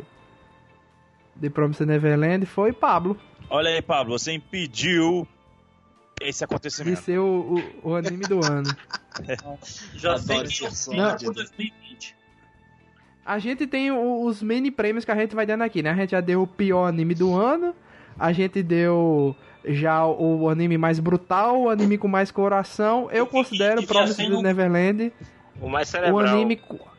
Não, a maior surpresa. Eu considero assim a maior surpresa. Porque ele foi. Não se esqueçam, esse anime começou em janeiro. Foi virando o ano e já começando na porrada, entendeu? Já veio pra surpreender todo mundo. Prêmio Revelação, Entendeu? né? Prêmio Revelação. E aí, como eu disse, a maioria aqui dessa premiação veio no primeiro semestre. Eu lembro que quando a gente gravou o Nerd Debate é, alguns meses atrás, uns dois, três meses atrás, comentando de alguns animes que tinham surgido durante o ano que poderiam ser interessantes por temporada, né? E eu lembro que eu tinha dito pra Peixoto e Peixoto disse: Não, mas ainda tem mais uma temporada, tem esperança. Bullshit total. Eu tinha dito, primeiro semestre tinha É, Primeiro semestre tinha os melhores animes do ano. E foi provado aqui na nossa votação. Meteu segundo essa semestre. mesmo? Tu meteu essa? Bullshit. Eu disse. Eu disse. sim, ele disse, eu confirmo. A cara eu do disse. Peixoto, do mestre É. Peixoto, seu safado. E eu contestei. Eu não, eu fui cético. Porque. É, porque ainda faltava uma temporada, né? Uhum. E mesmo assim não, se, não salvou o segundo semestre. Isso aí. Pra você ter ideia. O 2019, o início do ano foi maravilhoso e a gente tá vendo aqui um, um dos motivos disso, The Promised Neverland, né? E só pra terminar, não sei se alguém mais tem, tem a falar sobre esse anime, mas vocês viram a imagem, a primeira imagem que saiu do live action? Nem Nossa, sabia que tinha. Vi, É, vi, vi. Ok. Nem sabia que É um dos. É, é, The Promised Neverland aí já tá surgindo como. é, assim como Death Note, o, o cosplay do L e do Kira era um terno e uma calça jeans e uma camisa branca. É verdade. The Promised Neverland é um, uma roupa branca com uma tatuagem no pescoço. Não, agora eu Pronto. descobri uma cosplay que tinha no HQPB com as fotos bem legais, eu não fazia ideia de quem era. Aí Tá achando eu que era uma pessoa normal, com uma roupa normal, tá ligado? Não, Eu era já-. Que era justamente Não, ela tava a- de Ema, porque ela tava com a peruca laranja. É, exatamente. Eu, eu digo, pô, peruca laranja, mas não sei quem é. Aí quando eu vi, eu disse, ah, The Promised Neverland. E estão vendendo por aí uma. Já estão vendendo. Ó, Felipe, como a galera é rápida. Já estão vendendo aí umas tatuagens, tipo aquelas de chiclete, com aquela, aqueles números pra botar no pescoço. Pra cosplays. Maneiro. Galera é rápida, pô. Eu sou, tá meio, eu, eu sou meio hardcore, eu já, já faço logo de verdade. Ah, Ah, porque você. Você é o bichão mesmo, hein? É, e pescoço dói. é, pescoço, Você é é, ouvi dizer que sim, dói. É, segundo colocado aqui também com quarto, quatro votos verdes e apenas um azul. A única pessoa que, que também deu foi Felipe Greco. Foi Demon Slayer Kimetsu no Yaiba, da Crunchyroll. Olha aí, Felipe, foi dessa vez foi você que deu a nota mediana. Ah, por que que esse troço daí, cara? Agora eu que vou Olha criticar, aí. hein? Agora Melhor personagem faço porra, italiano. Tira isso daí, cara. Melhor Eu juro Battle que eu- Shonen do ano. Pronto, falei, tá? Ah, Melhor Battle. Shonen do ano. Pronto, falei. Vocês não tá? podem ver uma Cara. animação bonitinha, pô. Pelo amor de Deus. Não, Felipe, mas é bom de verdade. É Ação porque é o seguinte. Fala sério, cara, aquilo é quase uma pintura. foi a, Exatamente, foi que esconde o real milhões. defeito da parada. Aí, Qual que é o Não, defeito pô. da hype. parada? É, qual é o defeito? Não, eu, ó, eu li 30 capítulos. O mangá é uma, uma porcaria. Não Ah, tô falando da arte, não. é o anime. Não, tudo bem, calma. O- Eu tô falando só a introdução do mangá, porque aí eu fui ver o anime. O anime tem seus méritos, consertou bastante coisa. Só que aí na minha cabeça o estrago já tava feito, cara. Ah, então aí você, Ah. você tá, jog- você tá jogando uma jogando. por causa Eu vi o anime, pô. Não, eu vi o anime. Pra... O que que mudou? Assim, cara, o que que mudou foi a, a- eu acho que a revolução da animação, uma coisa que eu nunca tinha. que eu, eu nunca tinha visto, ela é muito bonita. Mas, cara, ok, cara. O hype foi tudo em cima dessa animação, tá ligado? Eu acho a história muito. muito. nada a ver, muito ok. Então eu, dei, eu não dei vermelho, eu dei azul, pra deixar bem claro. Mas é muito alarde pra. Pra o quê? Não, assim, Pro, vamos pegar, pro vamos pegar o exemplo do. Vamos pegar o que o Luiz falou. Ok. Vamos pegar, vamos pegar em cima do, do elemento que o Luiz falou e do que o Peixoto falou. Se ele não é essas coisas todas, ele se destaca principalmente por uma questão. A temporada foi fraca. Simples assim. Talvez, mas. Eu só tô É, trazendo é, tem outro detalhe. contraponto pra gente justamente tra- é, levantar Tem essa outro detalhe, que o Felipe. Ja- Janus falou, da temporada ter sido fraca, porque se eu não venho aqui trazer esse contraponto, eu acho que todo mundo ia rasgar talvez elogios e tudo mais, entendeu? Não, sim. Mas é porque é o seguinte, Felipe, vamos lá. É, uma coisa que eu tenho notado aqui. A, talvez metade a metade é, sejam animes com mais de 20 episódios e a outra com animes com 12 episódios. Então isso é uma vantagem muito grande. Por exemplo, Promise Neverland, muito poucos episódios, metade Demon Slayer, ou menos, entendeu? E Demon Slayer é, é, demorou pra eu gostar dele, vou ser sincero. Tanto é que eu dropei, eu lembro disso. Eu assisti o primeiro episódio, eu falei com o Peixoto e disse: Peixoto, eu não gostei. Peixoto disse o quê? Continue, que você vai gostar. É, o anime me pegou naquele episódio do treinamento dele na pedra. Que ele tem que partir a pedra, a pedra gigante, lembra? Aham. Pronto, foi ali que o anime me conquistou. Eu disse, cacete. Aqui tem, aqui tem coisa, aqui tem coisa bacana. Mas o primeiro episódio eu não curti muito, certo? Aí, o, co- coisas que eu não gosto dele. Colocam personagens adultos e personagens de criança que aparentemente é tudo criança. Não tem muito diferencial ali entre alguns personagens, principalmente aquela equipe fodona que aparece no final, né? Tem uns ali que são muito mais velhos do que eles e pra- pra- praticamente é como se fosse todo mundo igual. Você só sabe diferenciar que ela é que a mulher lá da borboleta, por exemplo, a especialista lá, é, ela é muito mais velha que muita gente ali. Você só sabe disso porque mostra ela como ela resgatou uma criança em algum momento da carreira dela e isso justifica o, o porquê que ela é mais velha. Porque se você pegar a cronologia não faz sentido. Mas de aparência é todo mundo igual. Eu não gosto muito desse. Né? Não, mas quem resgatou a criança foi a irmã dela, não foi ela. Não foi ela. Não. Ela e a, a parceira dela, não, era ela. não. né? A, outra, a outra é a, a irmã, líder. mas ela não foi ela, ela ajudou. Gente, Quem gente, quis pegar foi a irmã gente, mais Ela velha. teve que aceitar o que ele não Foquem fez. na análise. Foquem na análise, não fiquem discutindo ceninhas. Temos a bater no beco.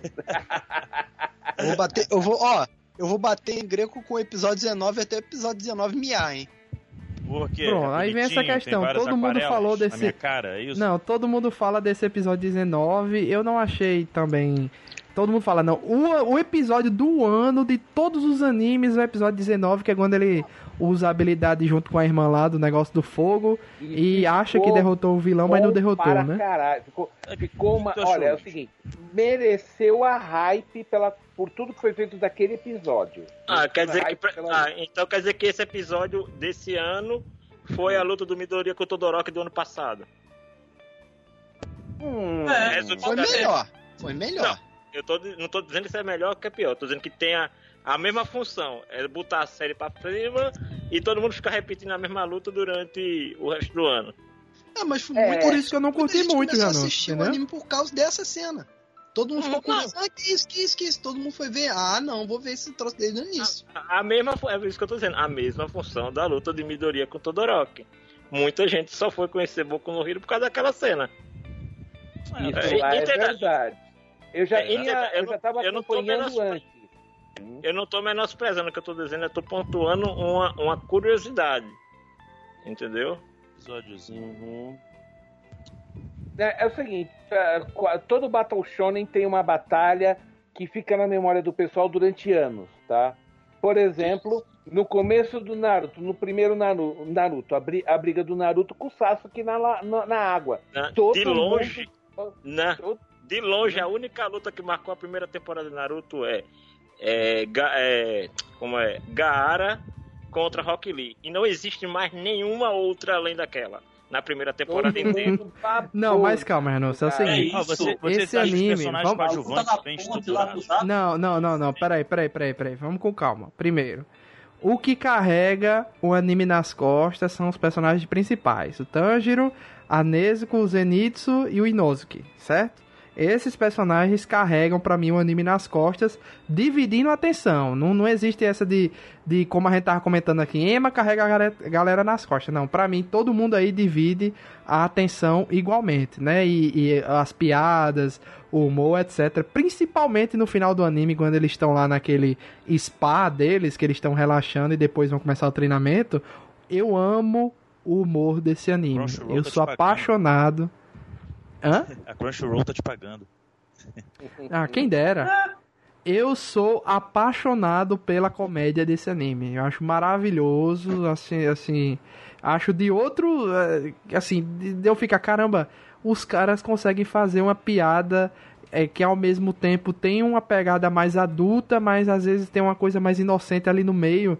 E você fica se sentindo errado por estar rindo daquilo ali, mas é engraçado, não tem como você Eu correr sempre, disso. eu sempre associo o trio aos três patetas. Pronto. Os três patetas e a princesa.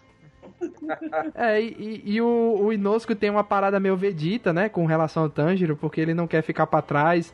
E no final, quando ele percebe que ficou pra trás, ele fica com a voz rouca porque apertaram a garganta dele. É muito engraçado, bicho. Aquele final ali, ele fica depressivo, É o, todo pra baixo, porco, aquela é máscara de Eu porco. adoro porco. esse arco. Eu adoro esse arco. É. me ignorar, não tem problema. É muito bom. E o Zenitsu, ele quer se dar bem, ele quer casar, ele quer arrumar uma mulher pra casar, não sei o que. Só que ele nunca se dá bem com ninguém. É, é muito engraçado. Esse final pra mim é o melhor. É o que salva. Não é o que salva o anime. Vamos lá. Não vou, não, não vou dar o braço a torcer pra, pra Felipe Greco. É.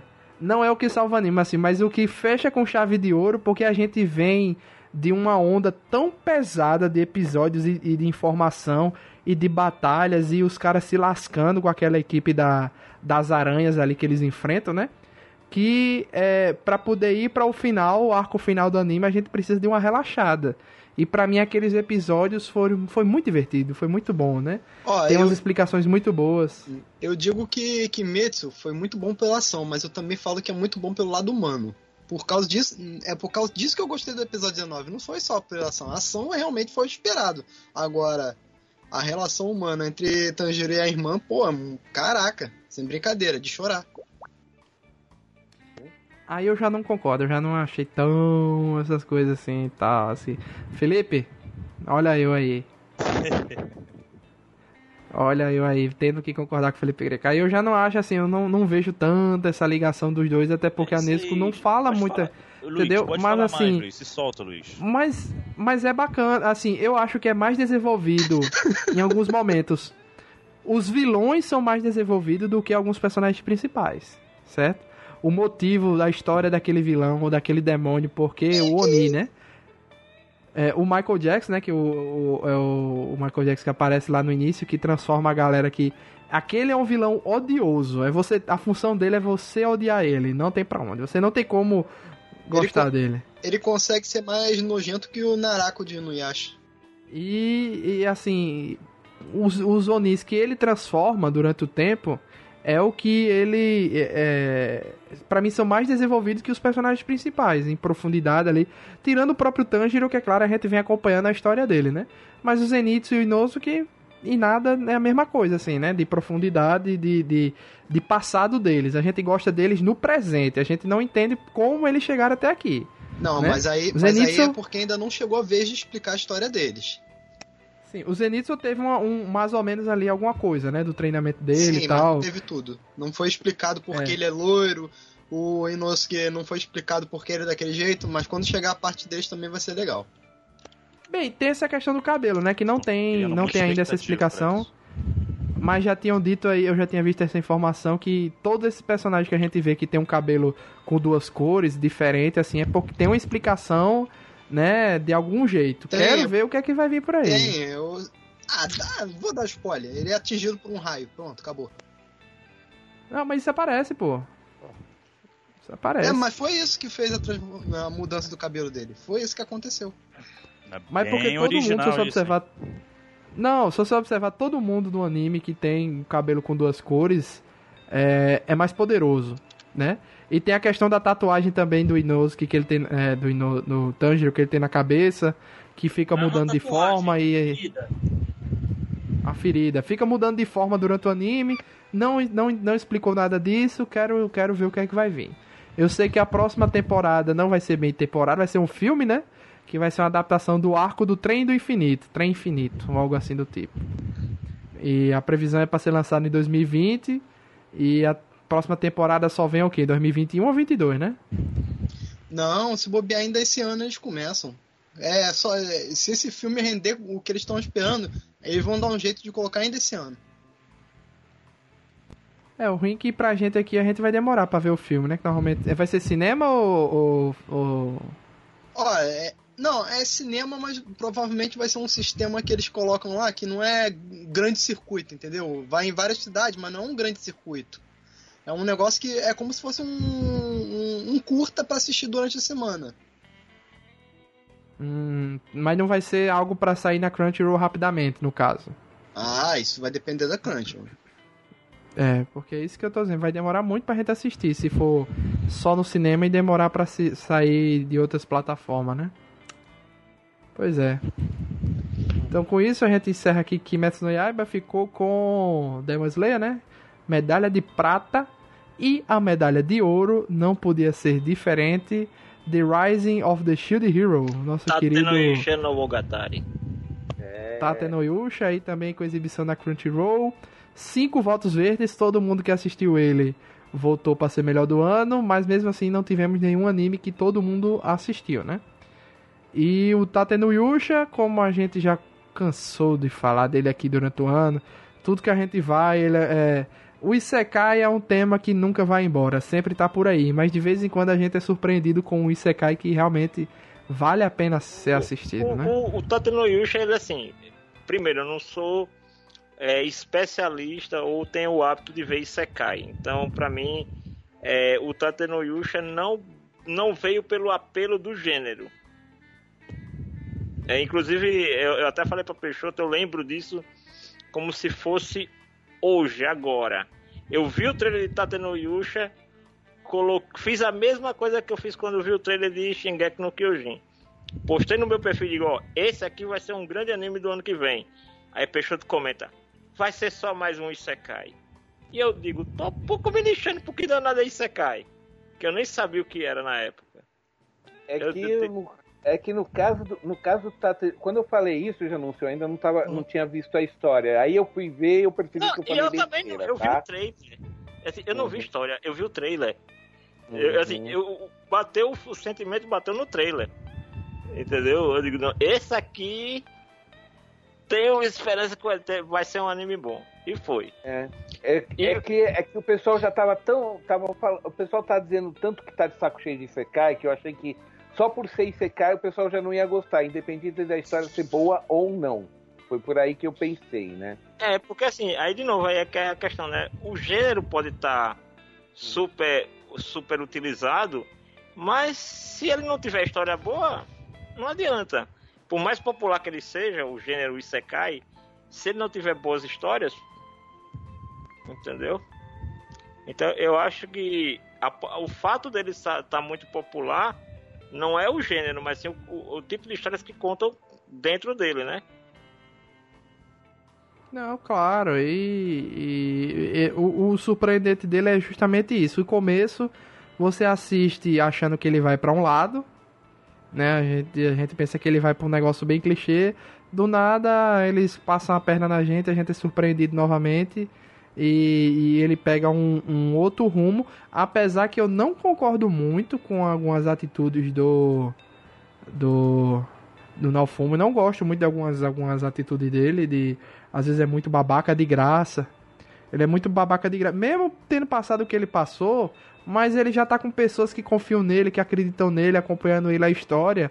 E às vezes ele toma umas atitudes muito bestas. Eu fico, caramba, Nalfumi, você evoluiu, pô. Você já não é o mesmo que foi Mas... traído. Você já é um, alguém melhor Meu aqui, amigo, pô. é o seguinte: é, existe aquele velho ditado, né?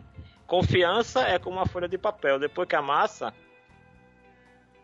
Entendeu? Ah, pô, mas ele vai passar o resto do anime assim agora? Não, é muito... mas, assim, não. A primeira temporada foi.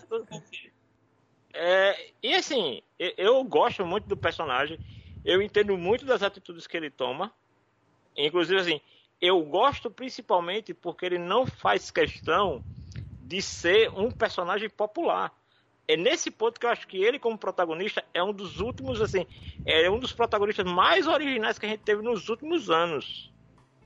Ele não é construído para ser um personagem é, agradável ao público. Ele é um personagem construído para ser agradável ao roteiro. Ele serve à história. Quer ah. você gosta das atitudes dele ou não, isso é irrelevante para a história. Tem uma frase, uma antiga frase do Clodovil que acho que é, representa ele muito bem. Seja útil se não puder ser agradável. Exatamente nesse ponto. E, então, assim, é. eu entendo que até no, no, no teu argumento, Luiz, assim, principalmente boa parte do público vê essa questão. Ah, mas ele já tem pessoas que confiam nele ele já sabe que pode confiar em fulano e tal. Mas assim, isso é o que a gente projeta dentro do personagem. Mas também eu acho que tem um ponto aí que ele age dessa forma com o pessoal que confia nele, porque no fundo ele tá com medo de que essa gente, por confiar nele, elas vão ser tão prejudicadas quanto ele. Porque também elas vão acabar isso, sendo né? alvo.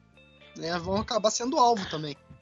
E eu gostei que o anime nos engana até o final. Porque sabe qual foi a reação que eu tive? Vamos lá. É, chega um ponto que ele resolve ali um, um arco, né? De que ele tá sendo perseguido. É, tem a, um momento ali da vingança dele contra o rei e contra a filha do rei, que Peixoto adora ah, essa, toda essa parte, né? Esse momento, que é o momento de lavar a alma, né? Ali você lava a alma, né? Então é maravilhoso. Eles resolvem todo esse arco e vai para um episódio de praia. Aí eu pensei, tá, a temporada já podia ter acabado, né? Aqui eles já resolveram. Não sei porque vai ter mais esse episódio filler de praia aqui. Não vejo a necessidade. Aí ele de novo passa a perna na gente. Porque não é um episódio filler. No meio das férias da praia acontece algo que mostra algo. É, mostra que tem algo muito maior por trás disso aqui, né? Que tem heróis de outros mundos e estão invadindo mundos diferentes. Eu disse: caramba, velho, fui enganado de novo. Que merda! E, e ainda tem essa questão que assim que são heróis, como você falou, são heróis de outro mundo. Então assim, ele, eles ali também não estão fazendo papel de vilão. Eles estão é, fazendo o é, necessário. Como eles mesmo, como eles mesmo falam, ah, mas vocês disseram que iam salvar o mundo, sim, o nosso mundo, né? É aí que você, a ficha cai e você fala, não, eles são heróis de outro mundo. É legal quando rola isso, né? Então, nossa, a história, a, quando você pensa que a história vai ficar chata, não, né? né? Não, você tem que tirar o chapéu, porque o, o, autor da Light Novel tá trabalhando bem, viu? Tem que tirar não, o chapéu. E, e assim, e eu tô doido porque assim, já tem o um mangá e já tem a Light Novel do herói da, da lança. Uhum. Né? Assim, já, já tá rolando e, e, com certeza ele deve fazer também é, a dos é uma, outros é dois um heróis. É um spin-off. É que o herói da lança pegou mais assim, ele, ele, ele foi o, o cara que todo mundo amou odiar, né?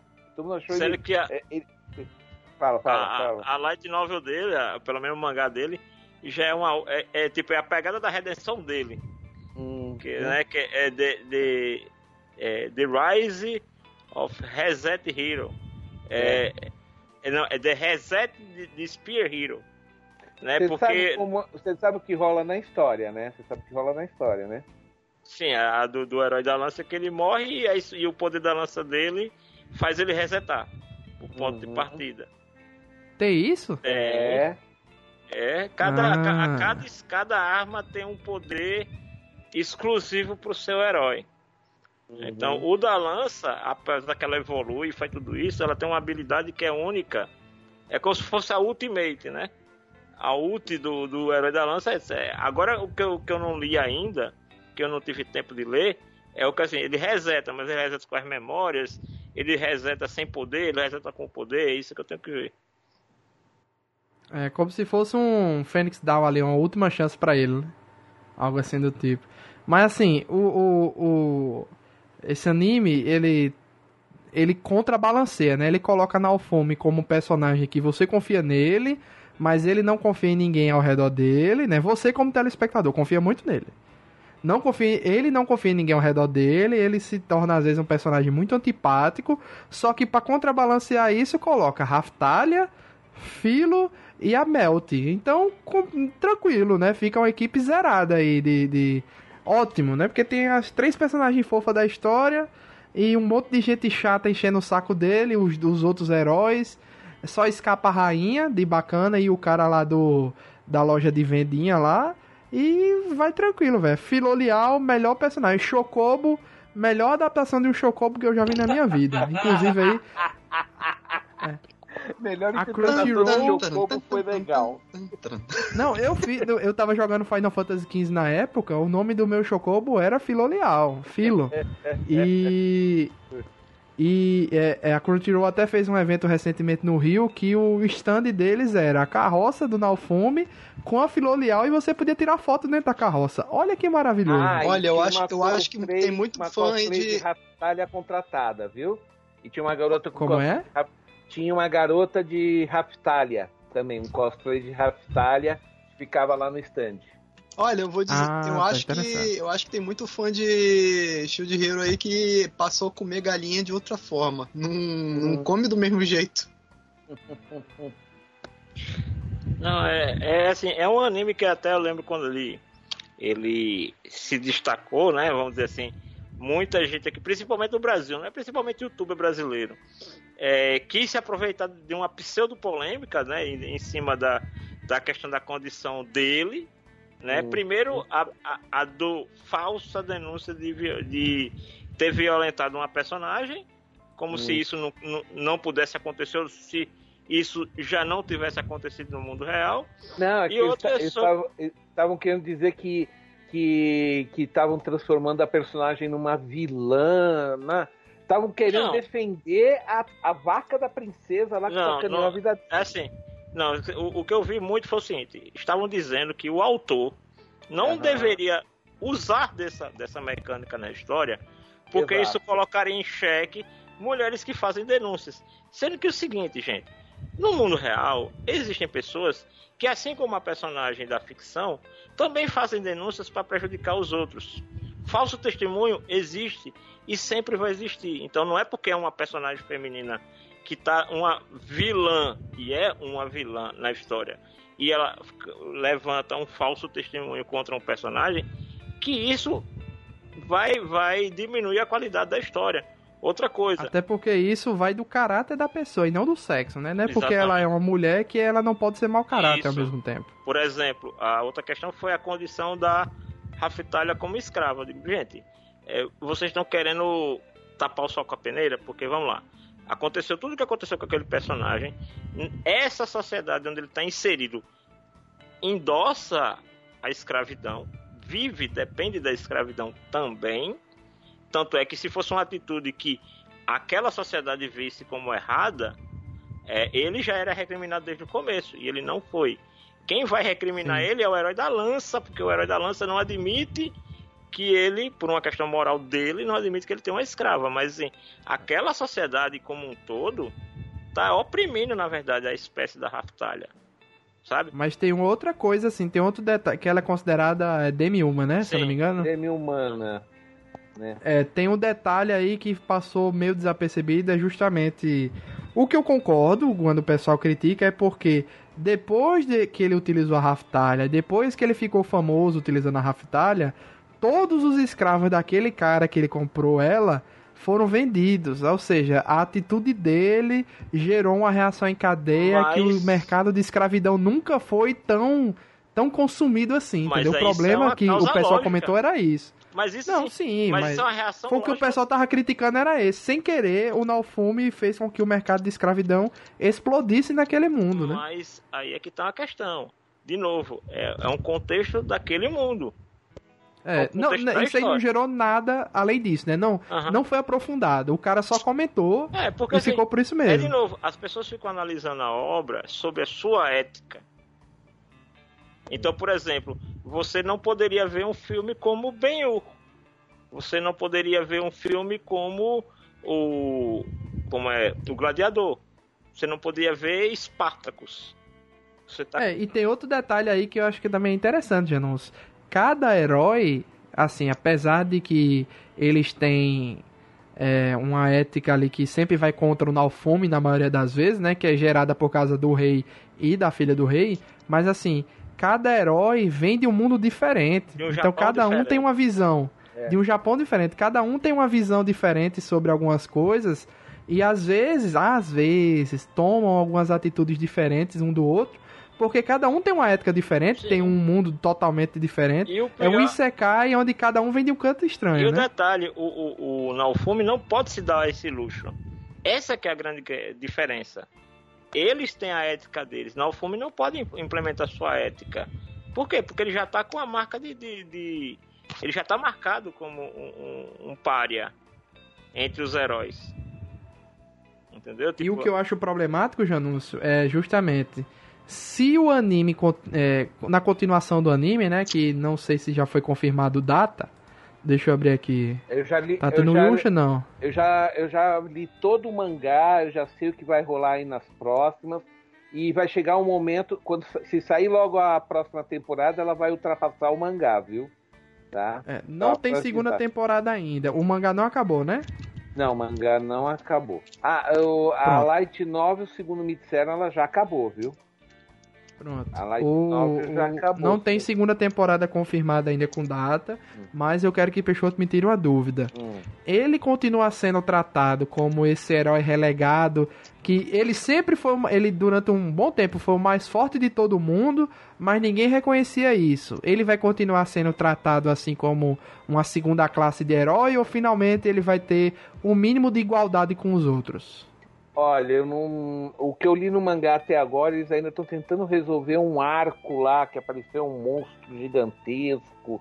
Eles ainda estão nesse. E os, os outros heróis mal nem, nem aparecendo, porque eles foram atrás desse bicho, se perderam, ninguém mais achou eles. Aí o Naofumi que teve que ir lá resolver o problema. A, histó a história não, não- ainda, ainda. Se você quer saber até onde eu li no mangá, os três heróis continuam sendo os três babacas, tá? Tá, mais... E, mas dentro do reino dele, tá? O que, o que a história explica é o seguinte. A ideia, acho que vocês viram isso, vocês viram, acho que no anime explicou isso, a rainha explicou, que são quatro potências, existem quatro grandes reinos nesse mundo. Cada reino ia convocar um herói. Só que o que aí o que aconteceu? A igreja dos três heróis mais o rei conspiraram para trazer os quatro para poder ferrar o herói do escudo desde o começo. Ele- eles, eles Sim, fizeram sim. isso para se livrar dele, entendeu? Tá? Que é um Tá. mistério que até agora. Tem um dos É. mistérios que eu falei com você, Peixoto, que não, não tem explicação Hum. o porquê essa, essa pecha contra o herói do escudo, né? É, O anime não explica isso. Não, não explicou. Não, não explicou. Só falou que em, em algum momento surgiu uma igreja que só cultuava os três heróis, mas não explicou de onde essa igreja veio, por que, que ela surgiu e por que essa raiva com o herói do escudo. Não O- disse. fala também o seguinte, que Hum. inclusive é a própria é, Raftalha que ela fala que o herói do escudo era conhecido por ser gentil com os demi-humanos. Então pode ser. Porque, Então porque pode tem o- ser- Peixoto, Peixoto, Agora- tem sim, agora- tem sim um lance, tem um sim um lance. O, Não, anterior, o, o herói anterior do escudo, é, inclusive ele era o parceiro da rainha Filolial. Uhum. Não, um dos escudos, né? Porque pelo que ela, pelo que ela disse, já passavam milhares de anos, né? Agora, o- ó, deixa eu só completar o, o raciocínio. Existe um reino que é de demi-humanos. esse ia evocar o herói do escudo. A Igreja dos Ah, Três Heróis não quis isso, tá? Porque é o seguinte, se, se o Naofumi tivesse sido invocado para a esse reino de demi-humanos, lá ele ia ser tratado como um semideus. A própria rainha fala isso. Se você for lá, você não vai ter problema de dinheiro, você vai ser respeitado, você vai ser adorado, tá? O, a única coisa é que você vai perder o contato. Vai ficar mais difícil a gente fazer uma comunicação pra- a nível tático, né? Ela quis dizer, né? Mas. E o Dalfume agora aí- tem um próprio terreno dele, né? Que vai, vão construir agora uma própria cidade pra ele, que ele vai comandar ali e tal. Uhum. Tem essa questão ganhar também, né? Que é onde era a terra da Rafitalha, não é isso? Exatamente. Eles E tem um. E, mas assim, o engraçado, veja só, que justamente porque fizeram toda essa tramóia com, contra ele, né? Fizeram toda esse, esse, essa estratégia contra ele, que talvez ele hoje seja o, o, o melhor de todos os heróis do escudo. Sim. E o melhor de todos os heróis ali também, da- dos que Entendeu? Porque assim, é, é de novo, você tem um herói que sabe o que é ser um pária. Então você tem um personagem com um nível de compaixão e de empatia para com o outro, como por exemplo, naquela primeira batalha quando ele decide defender um vilarejo que ia ser massacrado, tanto pelo exército como pelos monstros, né? E ele decide defender. Então assim, para aquelas pessoas daquele vilarejo, ele era ele começou a se tornar um grande herói a partir daquele momento né? E aí, tipo, até me lembro que nesse episódio, um dos caras do exército, ele, ele questiona ainda, se, porque assim, mandam ele avançar para ajudar os três heróis, mas a vontade dele é ficar para defender junto com o herói do escudo. Porque É, não. tanto é que no final ele é uma das, se eu não me engano, é uma das pessoas que vai ajudar na construção da cidade do Nalfume, que ele ganhou É, o terreno da rainha, né? Ele se junta com a galera lá. porque ele não decide, não quer ficar, não é nem por causa do Naofume, mas é pela questão de defender aquelas pessoas. Tipo assim, ele pode não concordar, não podia não concordar com o Naofume como pessoa naquele momento, mas ele sabia que a atitude que ele estava tomando era a atitude correta. Então assim, é aquela questão que o cara eu, ganha respeito pelo exemplo. Eu não sei porquê, gente, mas eu fico com a impressão que assim como The Promised Neverland, eu acho que o melhor do anime a gente já viu. Que talvez o que venha por aí não, não nos Hum. apeteça tanto assim como novidade, não, sei. Não, eu já li o mangá e posso garantir que a qualidade não cai, tá? Eu só vou dizer isso. Eu, posso- eu já li o mangá e posso garantir que a qualidade da história não cai. O, o nosso herói do escudo vai continuar sendo o herói do escudo, tá? Ele vai, vai- vai fazer por merecer, vai ter muita coisa legal acontecendo, tá? E outra, gente, a história ainda vai longe, porque eu, eu, eu, eu fui dar uma olhada aqui, eu quero só corrigir, corrigir um detalhe. A história terminou só no Shosetsuka Ninaro, quer dizer, naquele site de Light Novel, onde ele começou, tá? Como livro, como Light Novel sendo publicada, ainda não, já tá com 22 volumes e, e vai firme e forte, viu? Tá. Uhum. Tá E aí, como tá tendo essa série paralela da lança, não Hum. se sabe se vão fazer também dos outros dois. Uhum. É? Ainda, ainda não tem, porque inclusive na verdade tem dois mangás que assim, não, desculpa, tem o mangá da, a, que em inglês eles estão chamando de a reprise do herói da lança, né, de reprise. É, The Reset. Hero. É, The Reset. não, rep, é, eles estão colocando aqui como reprise, viu? Não, no, no- no texto original é The Reset. Tá. Japonês. E já tem light novel também, tá? É. Tá? Como uma, ó, agora olha que curioso. O mangá tem cinco volumes e a light novel tem três. Então praticamente para e passo. Então praticamente para e passo, porque man- mangá acaba tendo mais volume que a light novel, só para explicar, tá?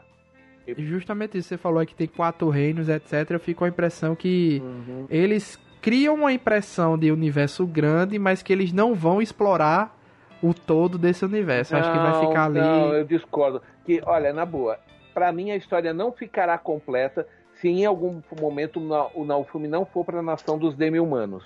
Porque, Tem ela- que ir, tem que ir. a, rainha, a rainha deixou bem claro, lá ele seria tratado quase como um semideus, porque lá ele é idolatrado, porque ela falou que lá tem a igreja do herói do escudo. Entendeu? Olha aí. Tá? É, a- acho que quando chegar aí a gente vai ter a explicação por que, que o herói de escudo é tão odiado. É, assim, porque a gente tem que ter Eu- é, explicação é, vocalizada por um personagem. A gente tem que É, ter eu explicação acho- dita por personagem, não por, por eu acho, eu acho que, por causa Não. disso tal. o, que, o que dá a entender é o seguinte, o, Janu, o, o Luiz. O, o, rei, o, o reino em que o Naofumi foi convocado é de humanos. Obviamente, eles não gostam de demi-humanos. Né? E, por, e assim, eles cortaram laços com o de escudo apenas porque ele protegia os demi-humanos. Eu não consigo imaginar outro motivo. Pode ser. É porque Mas aí se- tem que ver é o seguinte, Se, é- ele, é- se ele for le- é, levado às alturas, ele vai querer libertar todos os demi-humanos. E isso não é interessante Uhum. pra eles. Porque a força Até a motriz do nível- país. Até a nível econômico, os demi-humanos são escravos, né? Exato. E, e também porque o rei dali tem, tem um certo, uma certa rusga, né? Com essa história aí. Mas é melhor Sim. não contar, né? É, no, n- no anime ele quase que ele já falou qual é a rusga. No mangá não mostrou, viu? Pelo menos no mangá que eu li, não o mangá que eu li não mostra o motivo. Assim, fica parecendo que o ódio do rei é completamente gratuito. Sabe? E ainda tem um, Tá. um detalhe que aparentemente, pelo, pelo menos até onde eu vi tudo direitinho, o herói de escudo ele é extremamente importante para que os outros heróis cheguem no seu ápice. Entendeu? Assim, no, no ápice da plenitude do- dos poderes deles. Sem o herói do escudo, eles não conseguem chegar nesse, nesse ápice. É como se o herói do escudo fosse como se fosse um, um suporte lógico né? Até porque já é a função do herói do escudo ser suporte dos demais, né? Bem, é isso então. Com isso a gente encerra o nosso top 10 animes de 2019. O Herói de Escudo levou o prêmio aí, o, sua medalha de ouro de melhor anime para o Nerd Debate. É, para a galera dos animes, a gente volta dia 15 de fevereiro com a live, vai ser um sábado, uma live na Twitch para comentar o Anime Awards da Crunchyroll. Para o pessoal que gosta mais de filme e outras coisas, semana que vem a gente está de volta com os melhores filmes de 2019. E no dia 9 teremos a live do Oscar. Iremos acompanhar o Oscar ao vivo, não teremos gravação do Nerd Debate. E vamos comentar aí, igual como a gente fez ano passado. A gente vai fazer. Quem tiver na live vai votar, vai escolher quem, quem eles acham que leva no Oscar, né? E a gente vai acompanhando. Ano passado fez eu, Wesley e Janus, foi bem divertido. Uhum. Foi bem engraçado a gente acompanhando a, a premiação do Oscar, certo? É Então, aí. estaremos de volta semana que vem. Obrigado a todo mundo que gravou aí, aos amigos Felipe Greco, Pablo, Denison, Janúncio, Peixoto, por terem assistido animes, por terem participado, se dedicado a assistir, a votar, a se interessar pelos animes, né? É... E é isso. Esse ano aí, quem sabe teremos novidades com relação a animes aqui no Nerd Debate. É isso? Então, obrigado a todo mundo que acompanhou até o final e até a próxima, pessoal. Valeu! Valeu! Tchau, tchau! Tchau, tchau.